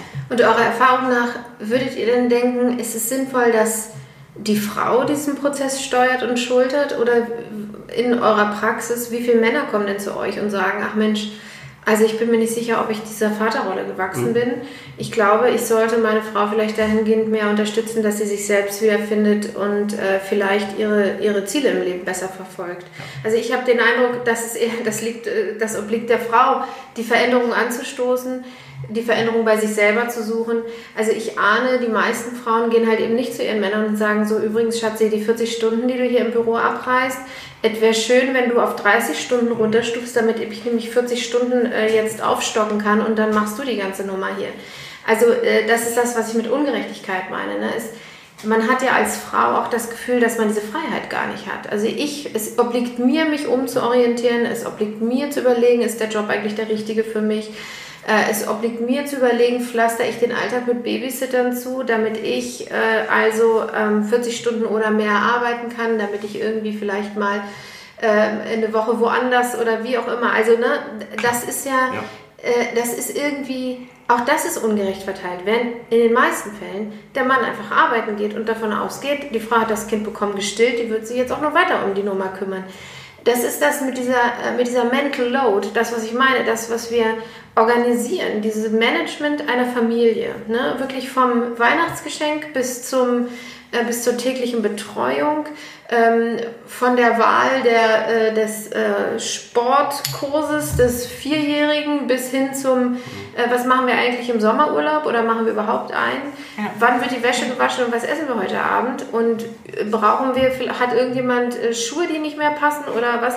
Das obliegt ja meistens der Frau, die aber halt nach wie vor äh, in ihrer Mutterrolle vielleicht unglücklich ist, äh, versucht eine Karriere aufzubauen und trotzdem also alles, alles managen muss, was das Thema Familie betrifft. Und das ist das, was ich meine. Und auch zu sagen, so, dann veränder doch dein Leben, ja. Auch das, habe ich den Eindruck, wird bei der Frau angesiedelt. Anstelle Aber beim Mann. Jetzt, man müsste doch jetzt eigentlich sagen, pass auf, die Frau hat ja jetzt hier genug geleistet, die schicken wir jetzt wieder Richtung Karriere.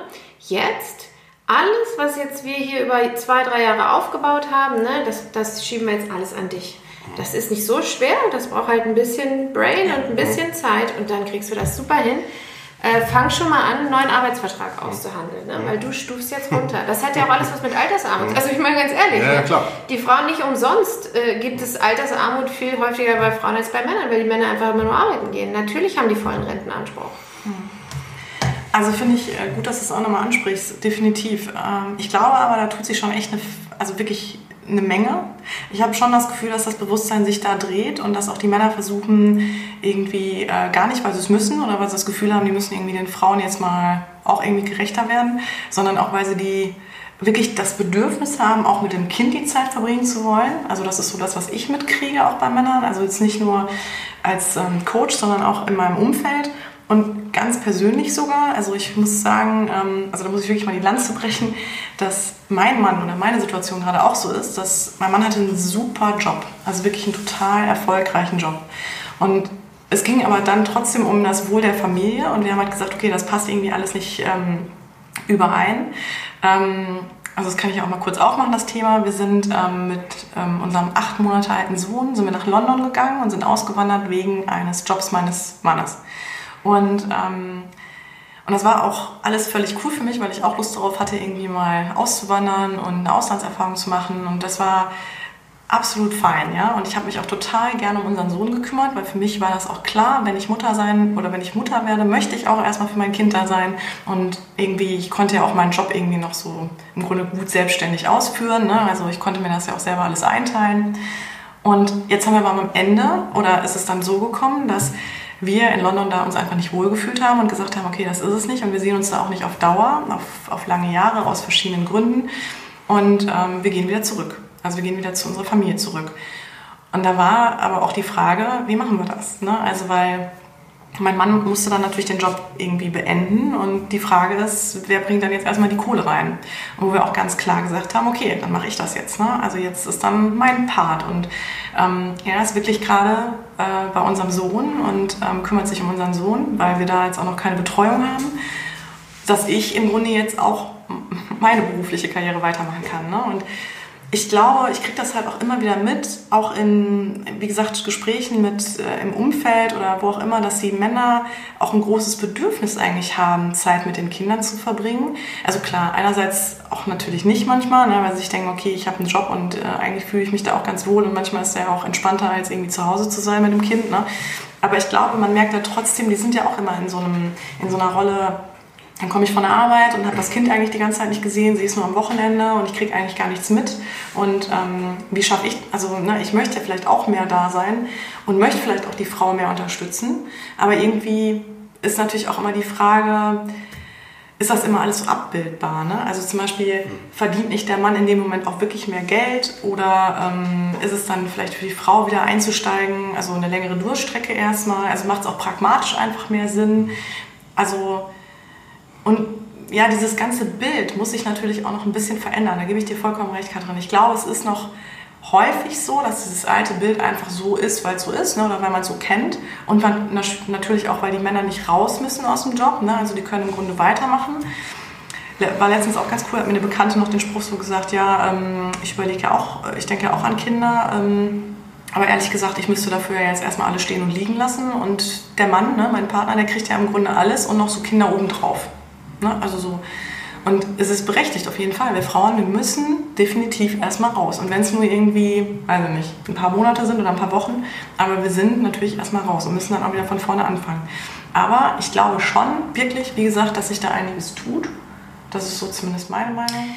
Das, ähm, also das, ich, bei mir ist das auch so. Also ich habe eigentlich einen ganz tollen äh, Freund, der sich super um unsere Kinder auch kümmert, wenn er nicht arbeitet und, äh, und der seine Kinder über alles liebt, ist ein toller Vater. Das möchte ich überhaupt nicht sagen. Ähm, ich glaube aber, dass, die, ähm, dass der weniger Schmerz spürt als ich mit seiner Verantwortung, mhm. weil ich glaube, dass er weniger davon trägt.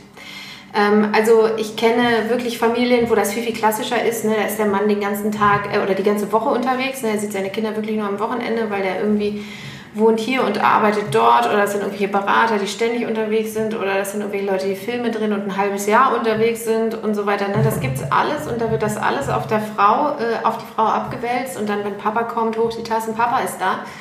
Trotzdem glaube ich, dass selbst die Männer, die sich stärker involvieren, also wie zum Beispiel mein Mann, dein Mann in die Erziehung, vielleicht auch in die Arbeitsteilung und so weiter, dass sie trotzdem weniger ähm, von dem Druck spüren, den wir als Frauen spüren. Ich glaube, ich, ich glaube, sie haben weniger Druck. Also sie haben weniger aufgeben müssen, so körperlich als auch mental, als auch ähm, ähm, Raum für sich selbst. Ähm, und sie haben, glaube ich, sich weniger rechtfertigen müssen vor anderen Müttern, vor anderen Leuten, vielleicht vor den Großeltern. Und sie haben sich weniger behaupten müssen, wenn sie in den Job zurück äh, eintreten und sagen, so hier bin ich, volle Kraft voraus. Ich habe jetzt zwar, bin zwar ein bisschen übermüdet, aber das Ding, das, äh, äh, das schaukel ich euch, das Projekt. Das wird bei Männern nicht in Frage gestellt. Ich habe noch nie einen Mann auf der Arbeit getroffen, äh, bei dem gesagt wurde so, ach so, du bist Vater, naja, dann wirst du das vielleicht nicht so richtig packen. Ne? Äh, während ich äh, als Frau, während mir, mir als Frau schon oft die Frage gestellt wurde, so meinst du, du schaffst das als Mutter? Mhm. Ne? Also, und ich glaube aus guten Absichten. Die Leute wollen einfach wissen, kannst du 30 Stunden arbeiten oder kannst du 60 Stunden arbeiten? So. Mhm. Da will keiner einer Mutter zu, ähm, äh, zutrauen, dass sie da irgendwie Tag und Nacht arbeitet. Ne? Das ist sozusagen eine Vorsichtsmaßnahme. Aber dennoch ähm, mu muss man sich das Gefüge mal anschauen. Ja? Dann kriegst du den Job nämlich nicht. Ne? Wenn du nämlich sagst, so, ich kann wirklich nur 30 Stunden, dann kannst du leider nicht machen. Schade. Wir brauchen schon jemanden, der über alle Maßen da ist. Und das ist sozusagen ein strukturelles Problem. Ne? Mein Gefühl ist, eine Frau, die 30 Stunden arbeitet, sollte die restlichen 10 Stunden noch obendrauf bezahlt bekommen. Weil die geht nämlich nach Hause und arbeitet weiter. Ja. Die holt nämlich ihre Kinder von der Arbeit, macht die Wäsche, kocht Essen ja, und, und, kümmert sich darum, dass die Familie irgendwie. Und man arbeitet ja auch effizienter. Ne? Du weißt halt, du hast nur diese begrenzte Stundenanzahl. Zum Beispiel sagen wir mal, du hast einen Halbtagsjob und dann klopfst du natürlich in den Halbtagsjob, machst du irgendwie, weiß ich nicht, haust rein ohne Ende. Also seitdem ja. ich Kinder habe, habe ich keine Mittagspause mehr gemacht mhm. zum Beispiel. Das mache ich einfach nicht. Ja. Ich mache, egal ob ich acht oder zehn Stunden oder sechs Stunden am Tag arbeite, ich mache keine Mittagspause. Ja, aber da fängt es ja... Entschuldigung, ich glaube, Gott, du willst auch langsam ja, was sagen, oder? ich mache auch immer Zeichen hier, aber ist okay. ja. Ist in Ordnung, das passt schon, ist okay. Nee, weil was ihr sagt, ich glaube, das ist auch gut, dass ihr es jetzt gerade äh, so markiert, weil ähm, das ist tatsächlich etwas, was jetzt auch das Bild der Frau, auch das soziale Bild der Frau äh, betrifft. Von daher war das jetzt, fand ich auch ganz, ganz wichtig, dass ihr es jetzt noch aus eurer Sicht äh, so jetzt markiert und sagt. Aber äh, vielleicht um das da dann einzuhaken, wenn das okay ist, jetzt gerade, passt das? Okay?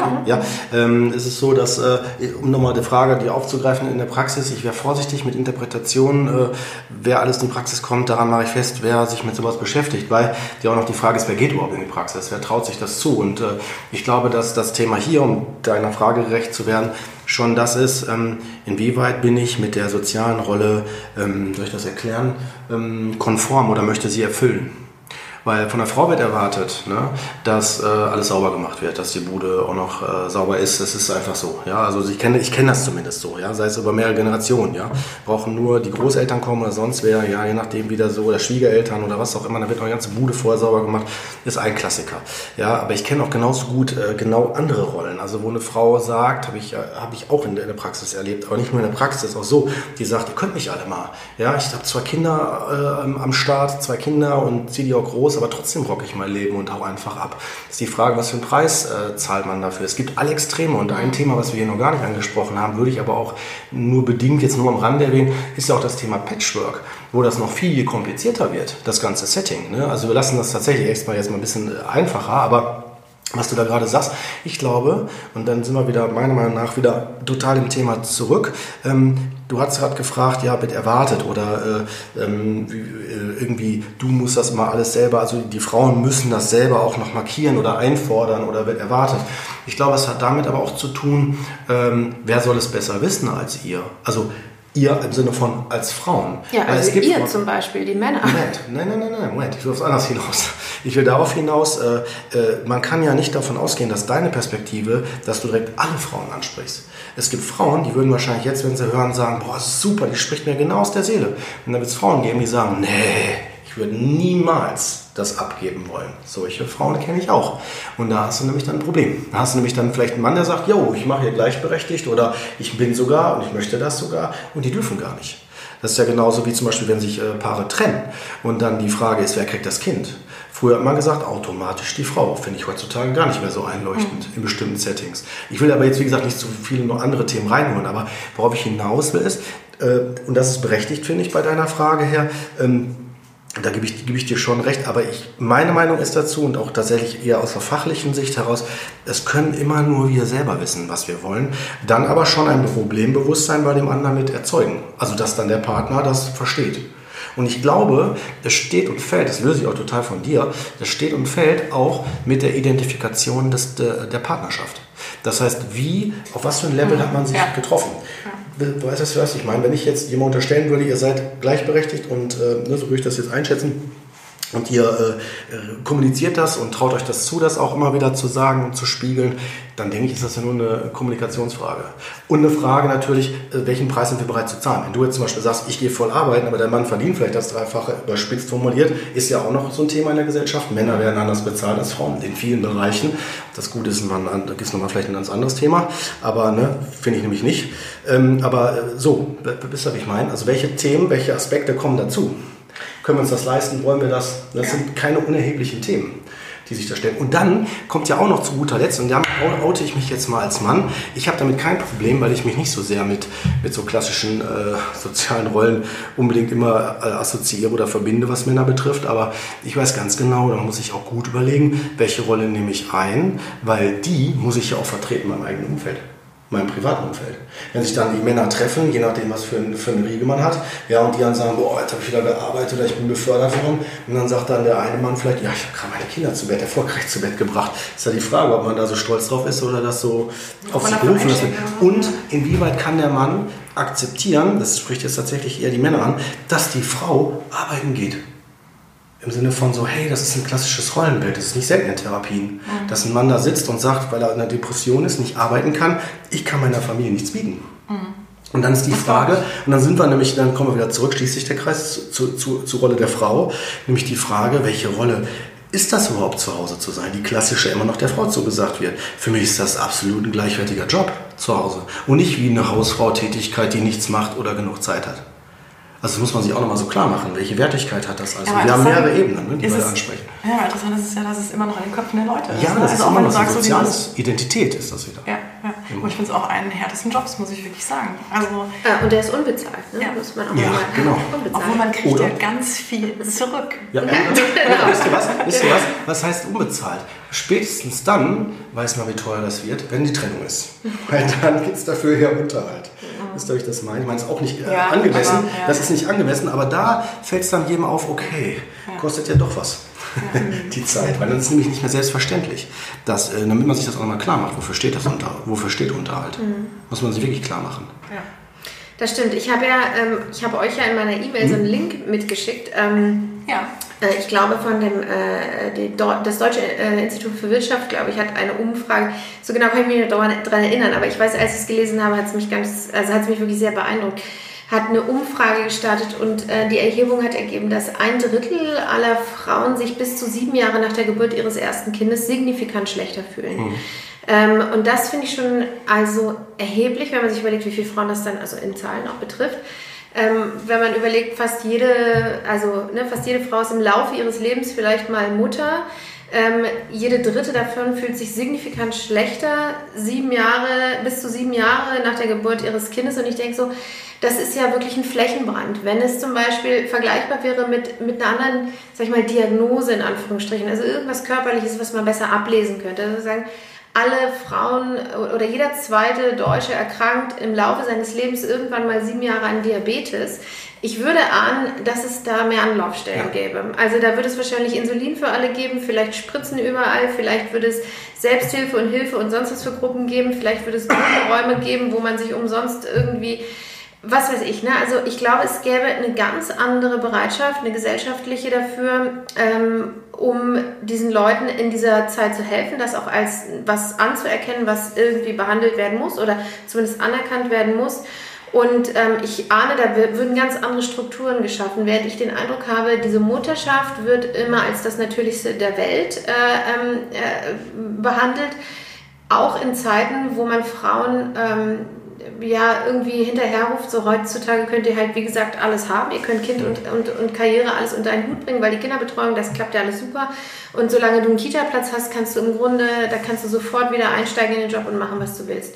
Als sei es, als sei es so einfach, ja. Ähm, und ich finde, das ist, also das ist im Prinzip meine, meine Frage an euch.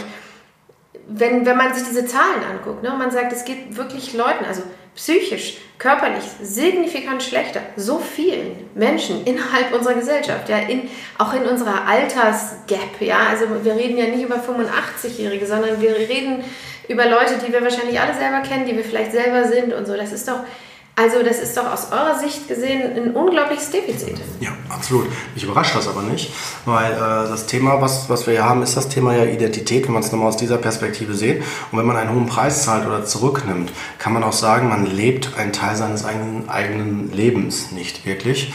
Und das erzeugt Leidensdruck. Das ist tatsächlich übertragbar in alle Bereiche. Also das erlebe ich auch in, in, in der Therapie, in der Praxis. Die meisten, der Klassiker, kommen ja mit der Arbeitssetting. Also wenn sie ihre Arbeit oder nicht zufrieden sind mit dem Arbeitsumfeld, Umfeld oder so. Dann haben die einen Leidensdruck, haben vielleicht einen Burnout. Burnout ist ja auch vom, vom Begriff her an, an berufliche Dinge geknüpft, ne? also so von, von den Symptomen her. Aber das heißt, wenn man das jetzt nochmal aus der Identitätsperspektive sehen will, könnte man sagen, total plausibel, weil der Teil, vielleicht ein wichtiger Teil, nicht gelebt werden kann und zurückgestellt gestellt werden muss. Ne? Aber ich noch ganz kurz eine Anmerkung noch, da muss ich der Vollständigkeit halber auch für die Hörer nochmal sagen. Du sagtest gerade ähm, mit Diabetes der Vergleich, dann wird vielleicht mehr passieren. Ich äh, muss tatsächlich nochmal eine, eine andere Loge oder äh, Perspektive aufmachen oder ein Lager. Ähm, ich glaube, es gibt schon total viele Angebote, aber das Problem ist, dass da ähm, in unserer Gesellschaft, glaube ich, nicht so richtig so ein Bewusstsein ist. Allein nur, wenn du die Beratungsangebote oder Unterstützungsangebote, auch kostenlos, die von Städten angeboten werden, äh, wenn du die nur alleine mal nimmst, nur die werden, sagen wir mal, eher von denen dann genutzt, könnte ich mir vorstellen, ich habe noch nie in einer Beratungsstelle gearbeitet, ich weiß ja, was die für ein Angebot haben, ähm, also ein großes, äh, wo man dann eher, äh, sagen wir mal, vielleicht sagt, nee, da muss ich nicht hin oder weiß ich gar nicht, darf ich das, soll ich das, also das noch auch noch was Stigmatisiertes hat, Beratungsstelle oder Jugendamt, das Beispiel Jugendamt. Ja, ist ja auch so ein stigmatisiertes Thema. So. Und die bieten auch Unterstützung dafür, Unterstützung, dafür sind die eigentlich da, dass die mit unterstützen. Ja, nur als Beispiel. Ja. ja. Ich als Life-Coach muss sagen, würde dir einfach eine Gegenfrage stellen. Ähm, ich würde bei dir ansetzen, also ganz konkret bei mhm, dir, genau. und würde dich fragen, was bräuchtest du, mhm. du persönlich, dass du entlastet, entlastet würdest oder dass du das Gefühl hast, du kriegst, es verändert sich was. Also du wirst, oder ne, dein Problem verändert sich und du, du bekommst mehr die Lösung. Schweigen. Ähm, ja, also ich, darüber müsste ich nachdenken. Ähm, gleichzeitig ist sofort mein Instinkt zu sagen, pass auf, mit mir ist alles in Ordnung. Ich würde den Spiegel gerne umdrehen und sagen, guck, was mit der Gesellschaft nicht in Ordnung ist. Und dann siehst du, wo mein Problem liegt. Ja, nee, aber das ist ja so. Guck mal, du bist ja ein Teil genau des Problems. Und das ist ja das Perfekte, an dir anzusetzen, weil du ja genau das abbildest, was, was so viele betrifft.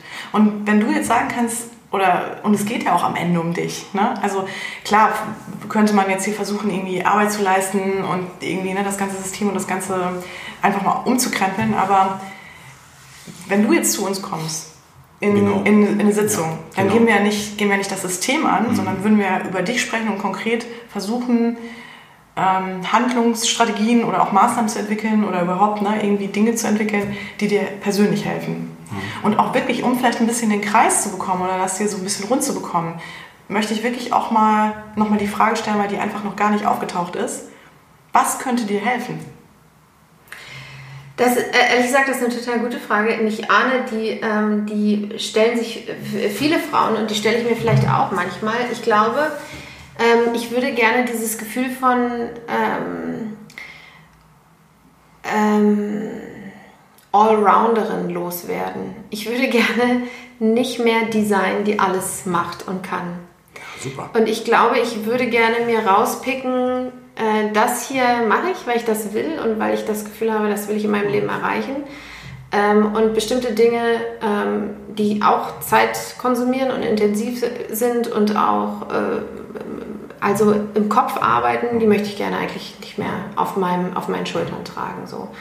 Und ich glaube, da, also ich glaube, ich, wär, ich würde gerne einfach sagen, ne, ich, muss, ich würde mich gerne ein bisschen runter reduzieren. Ja. Und wenn du in der Therapie wärst oder in, in einem Coaching, wäre, glaube ich, dann die nächste Frage, die man dir stellen würde, ist, was hält dich dann davon ab, also das umzusetzen? Mhm, genau. Ne? So, ja. Ne? ja, definitiv. Ja. Oder was könnte dich und wer könnte dich dabei unterstützen, das zu verwirklichen? Ne? Mhm. Also was könnte dir helfen, also zum Beispiel ein Plan. Und wer könnte dir helfen? Zum Beispiel dein Partner. Ne? Ähm, weil sowas ist ja sowieso erstmal, also ich finde immer, dass der erste Schritt ist erstmal selber herauszufinden, was man selber will. Mhm, und genau. ganz ehrlich, das hört sich super einfach an, aber ich habe ganz viele Klienten, denen sage ich, so, wir gucken uns jetzt mal an, was wollen sie eigentlich und was sind ihre Bedürfnisse? Und die sagen dann so, was ist ein Bedürfnis und was, was meinen sie jetzt damit? Habe ich mich noch nie gefragt. Ich weiß überhaupt nicht, was ich will. Zumal wir in der Zeit, also zumal wenn wir jetzt das Mutterbild anschauen, wir dann in einer, in ein, an einem Zeitpunkt sind, wo wir jahrelang keine Bedürfnisse hatten, weil ja. wir einfach nur, also hatten Definitiv. ja, aber nicht, ja. Äh, nicht befriedigen konnten. Ja weil wir permanent nur für andere Menschen da sind. Ja. Und der zweite Großpunkt, obwohl ich muss sagen, mein Mann hat auch echt sogar Schwierigkeiten damit. Ne? Also wenn ja. wenn es zum Beispiel um so Auszeiten geht, genau, wenn es um Auszeiten geht, wo mal kein Kind gerade an der Tagesordnung ist und dann sage ich so, hey, total geil, jetzt kannst du mal richtig irgendwie, kannst du mal machen, worauf du richtig Bock hast. Also, keine Ahnung, worauf ich Bock ja. habe. Ne? Und ich glaube, das ist wirklich das eine. Ne? Und das hört sich mal so, ähm, so easy an und man denkt immer so, ja, weiß ich ja. Aber es ist wirklich der erste Stolperstein auch bei mir im Coaching. Und der zweite große Schritt ist dann, also erstmal zu wissen, was will man eigentlich. Ne? Mhm. Und der zweite große Schritt, finde ich, ist, und den hatten wir vorhin auch schon mal kurz, bevor wir den Podcast gestartet haben, ist, das zu kommunizieren, offen zu sprechen mit dem, der in dem Moment auch wichtig dafür ist. Also der mit in deinem System ist. Also sozusagen jetzt dein Freund, ne? der dann der das verstehen kann, der damit Abhilfe schaffen kann und ähm, dass sich überhaupt was verändert. Also klar, du kannst es nicht komplett alleine schaffen, weil dafür bist du in diesem System gefangen. Ne? Ähm, aber du kannst zumindest erstmal schon mal rausfinden, was willst du eigentlich und was hindert dich daran. Also was willst du und warum kommst du da nicht zu? Was ist immer wieder das Problem, warum du nicht dahin kommst, was eigentlich deine Bedürfnisse sind? Und diese Stolperprobleme oder diese Sachen, die irgendwie einzuschränken. Manche Dinge gehen natürlich nicht, sagen wir jetzt mal Job oder was auch immer, aber auch da zu gucken, äh, wie kann man das trotzdem noch so verändern, dass sich das besser anfühlt und ähm, aber da natürlich auch zu sprechen. Ne? Und ich weiß so, also, oder bei mir in unserer Beziehung ist es wirklich so, und das finde ich auch total wichtig, wir sagen uns halt immer, wir versuchen nie in so einen, an so einen Punkt zu kommen, wo man echt nur noch einen so anfährt ne, und sagt so, boah, oder auch so aufwertet, ne, so, ja, du hast doch gerade schon hier ähm, deine Zeit für dich gehabt, ne, und jetzt kannst du mal, und, ne, sondern dass man halt wirklich versucht, gar nicht erst an den Punkt zu kommen, sondern direkt schon sagt, boah, irgendwie heute ist nicht mein Tag, ne? kannst du mal heute ein bisschen mehr übernehmen? Oder ähm, also einfach auch darüber zu sprechen, wie man sich gerade fühlt und ähm, oder auch zu sagen, so, boah, heute Abend, ich weiß, wir haben eigentlich einen Abend zu zweit geplant, aber ich kann eigentlich nicht mehr, meine Akkus sind total leer. Oder sagen wir das Kind kommt heute Nacht, ich schaff's einfach nicht. Oder, ne, und ich möchte jetzt schon von vornherein sagen, ich schaff's nicht. Ne? Aber nicht zu warten und wer steht dann auf und, ne, und dann quasi, dann ist diese Erwartung da, scheiße, der hätte jetzt auch mal liegen, äh, der hätte jetzt mal aufstehen können, ne? ich muss morgen noch irgendwie das und das machen.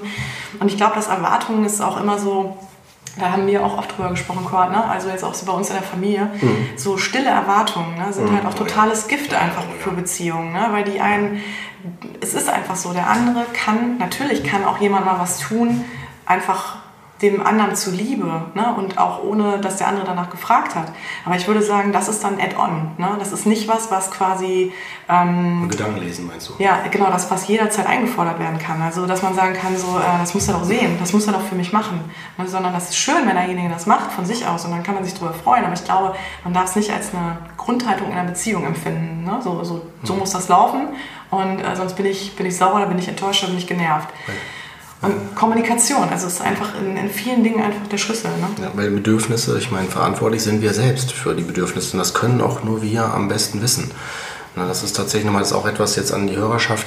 Ne, so, das ist, äh, da wird das Allerwichtigste. Ich höre das immer wieder, dass äh, äh, auch in Therapien, dass dann gesagt wird, ja, was muss der andere doch, äh, kennt mich doch jetzt schon so lange, der muss das doch wissen oder mhm, ähnliches. Genau, ja. Das ist mit eines der häufigsten Gründe für unnötige Frustsituationen, weil man dann ja damit verbunden ist mit dem Gedanken, ey, der muss das doch jetzt mal oder die muss das doch jetzt mal langsam erkennen oder mhm. sehen. Na, und das ist totales Frusterzeugen und allein diese Energien, die dann da freigesetzt werden, sind aus meiner Sicht unnötig, wenn man ähm, das äh, schafft, anders zu kommunizieren. Und zwar, wie du es gerade gesagt hast, indem man es ganz klar direkt offen kommuniziert und schaut. Ja. Und wir gehen ja jetzt aber von dem Idealbeispiel aus, dass wirklich beide das auch wollen. Wir gehen jetzt nicht in so schwierige Settings gerade rein, dass vielleicht der eine gar nicht das Kind wollte. Also ich meine nur, das haben wir jetzt ja hier nicht zum Thema, aber da wird dann die Dynamik plötzlich viel größer und ganz, ganz anders. Ne? Aber das ist tatsächlich etwas, was du wahrscheinlich auch begleitest im Coaching, das, wenn man das nicht kann, zu lernen. Ne? Mhm, ne? Weil das genau. ist auch, würde ich auch direkt so sagen, ist, kein Thera kein, ist keine Therapie für Not notwendig für sowas. Es ist eine Kommunikationsoptimierung. Genau, ja? genau, genau. Ja. Und auch Bedürfnisorientierung, also Analyse wieder und ähm, Erkennen und ähm, aber ja, ist auf jeden Fall ein spannendes Thema. Was auch oft, was oft der Fall ist, ist einfach, dass die Zeit fehlt. Also sagen wir mal, die Kinder schreien und die Situation ist von jetzt auf gleich kippt die. Ne? Und es sind total viele Anforderungen auf einmal. Also die Tür klingelt und äh, irgendwie das Kind schreit und es ist, man kocht auch gleichzeitig, gleichzeitig noch oder was auch immer. Und dann ist irgendeine Situation, die einen überfordert. Und dann hat man ja auch nicht immer jederzeit die Möglichkeit, sich zu erklären. Das heißt, der Partner, also man reagiert dann irgendwie genervt und ähm, der Partner sagt dann, was soll das? Also reagiert dann da entsprechend ja auch drauf. Und dann ist es natürlich, du kannst dich ja auch nicht immer perfekt verhalten, weil du einfach auch manche Gegebenheiten ausgeliefert bist und auch selber natürlich auch manchmal den eigenen Emotionen total ausgeliefert ist. Man kann ja nur versuchen, immer das Bestmögliche zu tun, aber es gibt natürlich auch Momente, wo wir einfach einbrechen, weil wir auch nicht mehr können, weil wir auch nur Menschen sind. Ich glaube, nur wichtig ist einfach, dass die Grundwerte in der Beziehung klar sind und auch die Grundbedürfnisse klar sind. Also, dass man dem, dem Partner schon irgendwie klar macht, ich bin jemand, ich brauche in der Woche auch ganz viel Ruhe. So, ne? Oder zum Beispiel. Und äh, um zu dir zurückzukommen, Katrin, äh, ich würde auf jeden Fall so Motivationsarbeit in deine Richtung machen und auch für alle Hörer, in, in, äh, was, was, was die Frage betrifft, äh, wenn, wenn du was verändern möchtest auf jeden Fall nicht, nicht äh, den Gedanken beerdigen im Sinne von es geht nicht, sondern eher dann würde ich voll Mut machen und sagen, das geht auf jeden Fall. Und es gibt kein plakatives Rezept, wenn höchstens das, was wir jetzt vermittelt haben, würde ich jetzt so denken, so als Grundlage. Aber alles andere wäre schon wieder individueller. Dann möchte ich mich nicht aus der Verantwortung stehen oder irgendwie so bla bla sagen. Aber es ist tatsächlich, es gibt so viele Faktoren, die das mit beeinflussen. Ich finde, du hast mhm. das auch, du hast es heute auch total gut rausgestellt, so gerade aus der therapeutischen ähm, Sichtweise, dass es wirklich einfach zu abstrakt sein kann, das Thema auch, oder zu komplex. Ne? Was du ja gerade meintest, es gibt so viele Fallbeispiele, wo es echt, ähm, also wo man sich auch einfach wirklich den Hintergrund angucken muss. Ne? Und auch echt hingucken muss, zum Beispiel bei dir, warum, warum ähm, fühlst du dich jetzt so, wie du dich fühlst, ohne jetzt zu, zu krass analytisch zu werden. Ne? Also muss ja nicht immer alles direkt mega analytisch sein, aber schon zu gucken, ja, sind da, was, was kommt da, was schwingt da mit, welche Erfahrungen schwingen da mit, welche Trigger oder was auch immer. Ja. Und, jetzt mal es ganz kompliziert, aber ich, das ist ein wichtiger Punkt, den ich anführen muss. Wir dürfen nicht vergessen, wir sind alle das Produkt unserer Erfahrungen. Wenn wir bestimmte Dinge bei uns selber nicht erkennen wollen, sehen wir die nicht. Das heißt mit anderen Worten, wenn ich zum Beispiel denke, auch ich mache alles mal richtig, ich komme jetzt immer pünktlich und ich höre zum Beispiel, ich bleibe mal bei mir, die, immer beim Telefonieren zu, aber jetzt tue ich's, aber so damals habe ich dann noch mehrere Sachen gleichzeitig ja, gemacht, so, weißt du, ich meine, so, ne, wo ich dann mehrere Sachen gleichzeitig, ich habe dir da auch zugehört, aber ich habe dann immer so viele Sachen gleichzeitig gemacht, weißt du, ne, und äh, wenn ich dann sagen würde, nee, ich höre dir doch zu, alles ist gut, ne, so es ist, also wenn ich mir es nicht eingestehen wollen würde, dann hat ja nur, in dem Fall du, hast ja nur die Möglichkeit zu sagen, dann muss ich mir jetzt überlegen, ob ich mir das antue. Mhm. Oder ob ich ja. den das nächste Mal vor dem stehe und so, weißt du, so. Ne? Also das heißt, dass ja. du schon intervenierst. Und ich will auf was Bestimmtes hinaus, das war nur die Einleitung, zum Thema auch Kinderwunsch, inwieweit der wirklich gewollt ist. Das bezieht sich nicht auf dich, sondern tatsächlich etwas, das lebe ich in Therapien, dass häufig dann Klienten kommen und sagen, ja, das ist, das ist so, ich hatte eine, ich nehme mal so plakative Beispiele, ich hatte eine tolle Kindheit oder äh, es war auf jeden Fall ein Kinderwunsch. Und wenn man dann aber genauer, differenzierter reinschaut, sieht man plötzlich, das ist gar nicht unbedingt immer so. Nicht, dass ich das unterstelle, denjenigen, der kommt, so nach dem Motto, der lügt, das würde ich nicht tun, aber ähm, wenn jemand, wenn jemand sagt, das ist so, gehe ich erstmal davon aus, okay, dann ist das so. Aber es ist erstmal seine Wahrnehmung. Und über die, über zum Beispiel dann, wenn es um Therapie geht, ich weiß nicht, wie das bei dir ist, ich denke, dann bin ich mal gespannt, was du sagst, was bei dir ja, auch. Ja, ne? Erst Definitiv. über den Prozess dann, wenn man individueller hinschaut, wird dann deutlich, vielleicht war es doch nicht alles so. Oder ich mache das einfach, um Papa oder Mama zu schützen oder so. so nach dem Motto, die sagt, dann sagt man dann, also der nächste Schritt von, ich hatte eine tolle Kindheit, wäre dann, ja, die konnten ja auch nichts dafür. Die waren ja auch überfordert. So, das ist aber schon die Einleitung in eine andere Richtung. Ja? Oder beim Kinderwunsch, dass man dann sagt so, ja klar das alles anstrengend, aber ich meine, ich war jetzt auch 38, 39, jetzt, jetzt bald ist ja auch vorbei, ne? Biologe. So, das ist dann so eine andere Motivation mit drin. Dann ist das nicht nur Kinderwunsch, das wäre zu schön geredet. Ne? Auch mal losgelöst, das ist tatsächlich jetzt mal an alle gerichtet. Ne? Und das ist automatisch mit, das darf man nicht unterschätzen. Das sind alles mit Faktoren, die wir jetzt, äh, damit will ich es nicht zu kompliziert machen, aber deutlich machen, dass es tatsächlich doch komplexer ist, individueller. Jetzt, mal, ich glaube, das hat jetzt so einen dramatischen Touch. Ne? Ich glaube, ja. wir können uns alle nicht davon freimachen. Wir, ja. gehen, wir sind, glaube ich, nicht alle mega perfekt idealistisch und sind immer alle total rein in dem, was wir tun. Ja. Ich glaube, wir wissen ja auch ganz oft nicht, was uns motiviert oder glauben zu wissen, was uns motiviert, aber wir wissen manchmal gar nicht, was da so unbedingt hintersteckt. Ähm, es muss auch nicht immer unbedingt genau hinter, dahinter geschaut werden oder sich das immer komplett ja, angeguckt genau. werden, wenn nicht ein Leidensdruck entsteht ne, oder besteht, also oder ne, da jetzt wirklich was ist, wo man sagen muss, okay, da muss man hinschauen, weil sonst kommt derjenige ja nicht weiter und äh, ist da halt immer blockiert. Oder wenn du jetzt sagst, boah, ich stelle mir halt die ganze Zeit die Frage, wie kann ich irgendwie, wie kann ich mein Leben verbessern, ähm, dann kann es eventuell auch interessant sein, da mal hinzuschauen. Aber wenn im Grunde alles soweit stimmt und auch ähm, auch selbst Motivation, warum man ein Kind bekommen hat, äh, können sich dann auch ändern. Also wenn man ein Kind hat, na, sagen wir mal, man, man war vielleicht nie so ein absoluter Kindermensch, kriegt dann Kinder und man merkt eigentlich so, boah, das ist das Schönste auf der Welt und ich bleibe jetzt gerne zu Hause. Mhm. Ne? Also es kann sich ja auch nochmal verändern. Und man kann ja auch überrascht werden, oder? Ne? Das, das kann ja auch mhm. passieren. Nur um dir zu sagen, ja, ähm, ja. ich glaube so, oder du hast es ja auch schon ganz gut auf den Punkt gebracht, dass äh, es ist wirklich nicht alles schwarz und weiß. Ja. Und es ist wirklich fallabhängig. Ne? Also man ja. kann leider kein Patentrezept geben. Ja. Und ich finde, was du meintest, Katrin, um da mal auf dich zu kommen und so ein bisschen den Bogen zu spannen, du hast völlig recht. Ich finde, da muss auch noch einiges getan werden. Und ich, ich sehe ja als Frau dann auch die gleichen Probleme, ne, die du auch angesprochen hast und die du die dich natürlich beschäftigen und ehrlich gesagt, die mich auch beschäftigen. Ähm, auch wenn ich einen Mann habe, der mich sehr unterstützt, ne, oder du ja auch, aber ähm, natürlich kommt man, stößt man immer wieder an Themen, die einen ähm, halt überfordern ne? oder in, an so Fragen bringen.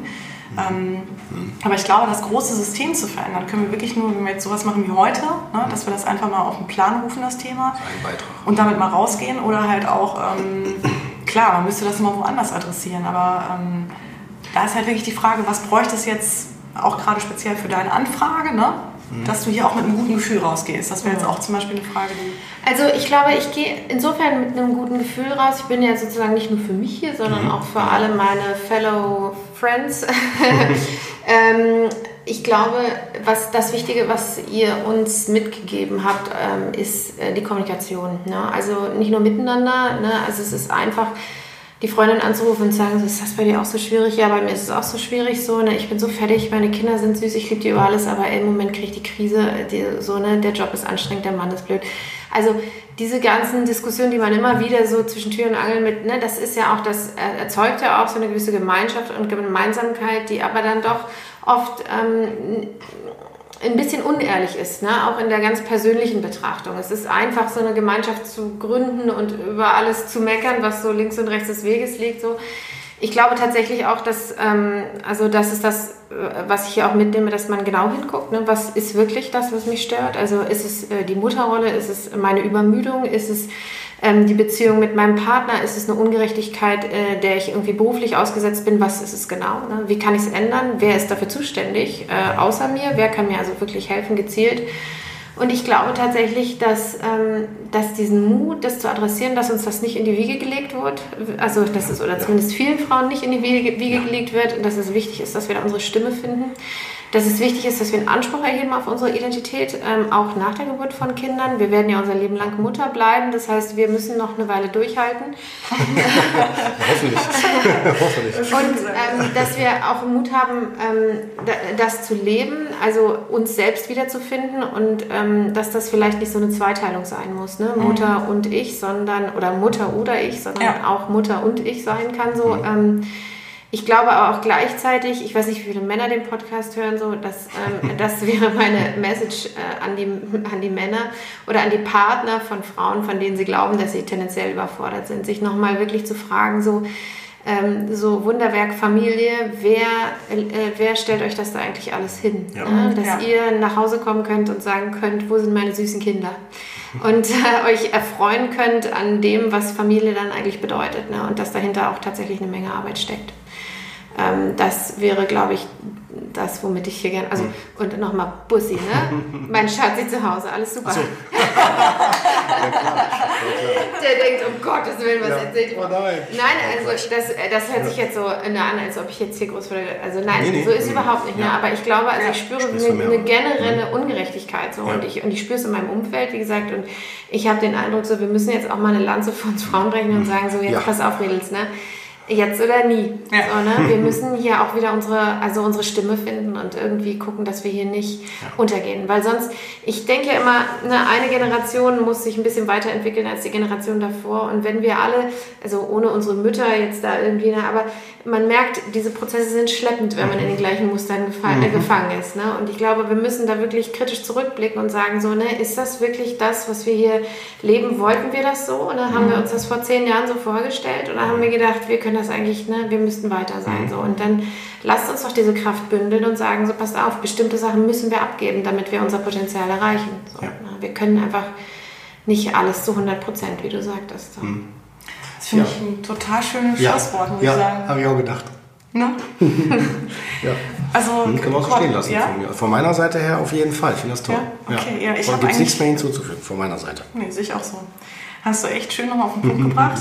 Ähm, ja, also ich hoffe, wir entlassen dich jetzt echt mit einem guten Gefühl. Ne? Konnten dich so ein bisschen da ähm, ähm, mit, mit deinen Fragen abholen. Ne? Also ähm, ja, und wirklich ganz toll, dass du da warst, dass du die Zeit Danke, dass ich da sein durfte. Ja, sehr gerne. immer gerne, immer ja, gerne. Sehr gerne. Und ähm, ja, dann würde ich sagen auch, mhm. ne, danke nochmal Kurt, dass du dabei warst, ne, ja, wie immer. Danke, Judith, ja. dass du dabei warst. genau, danke. danke. Ja, Wertschätzung.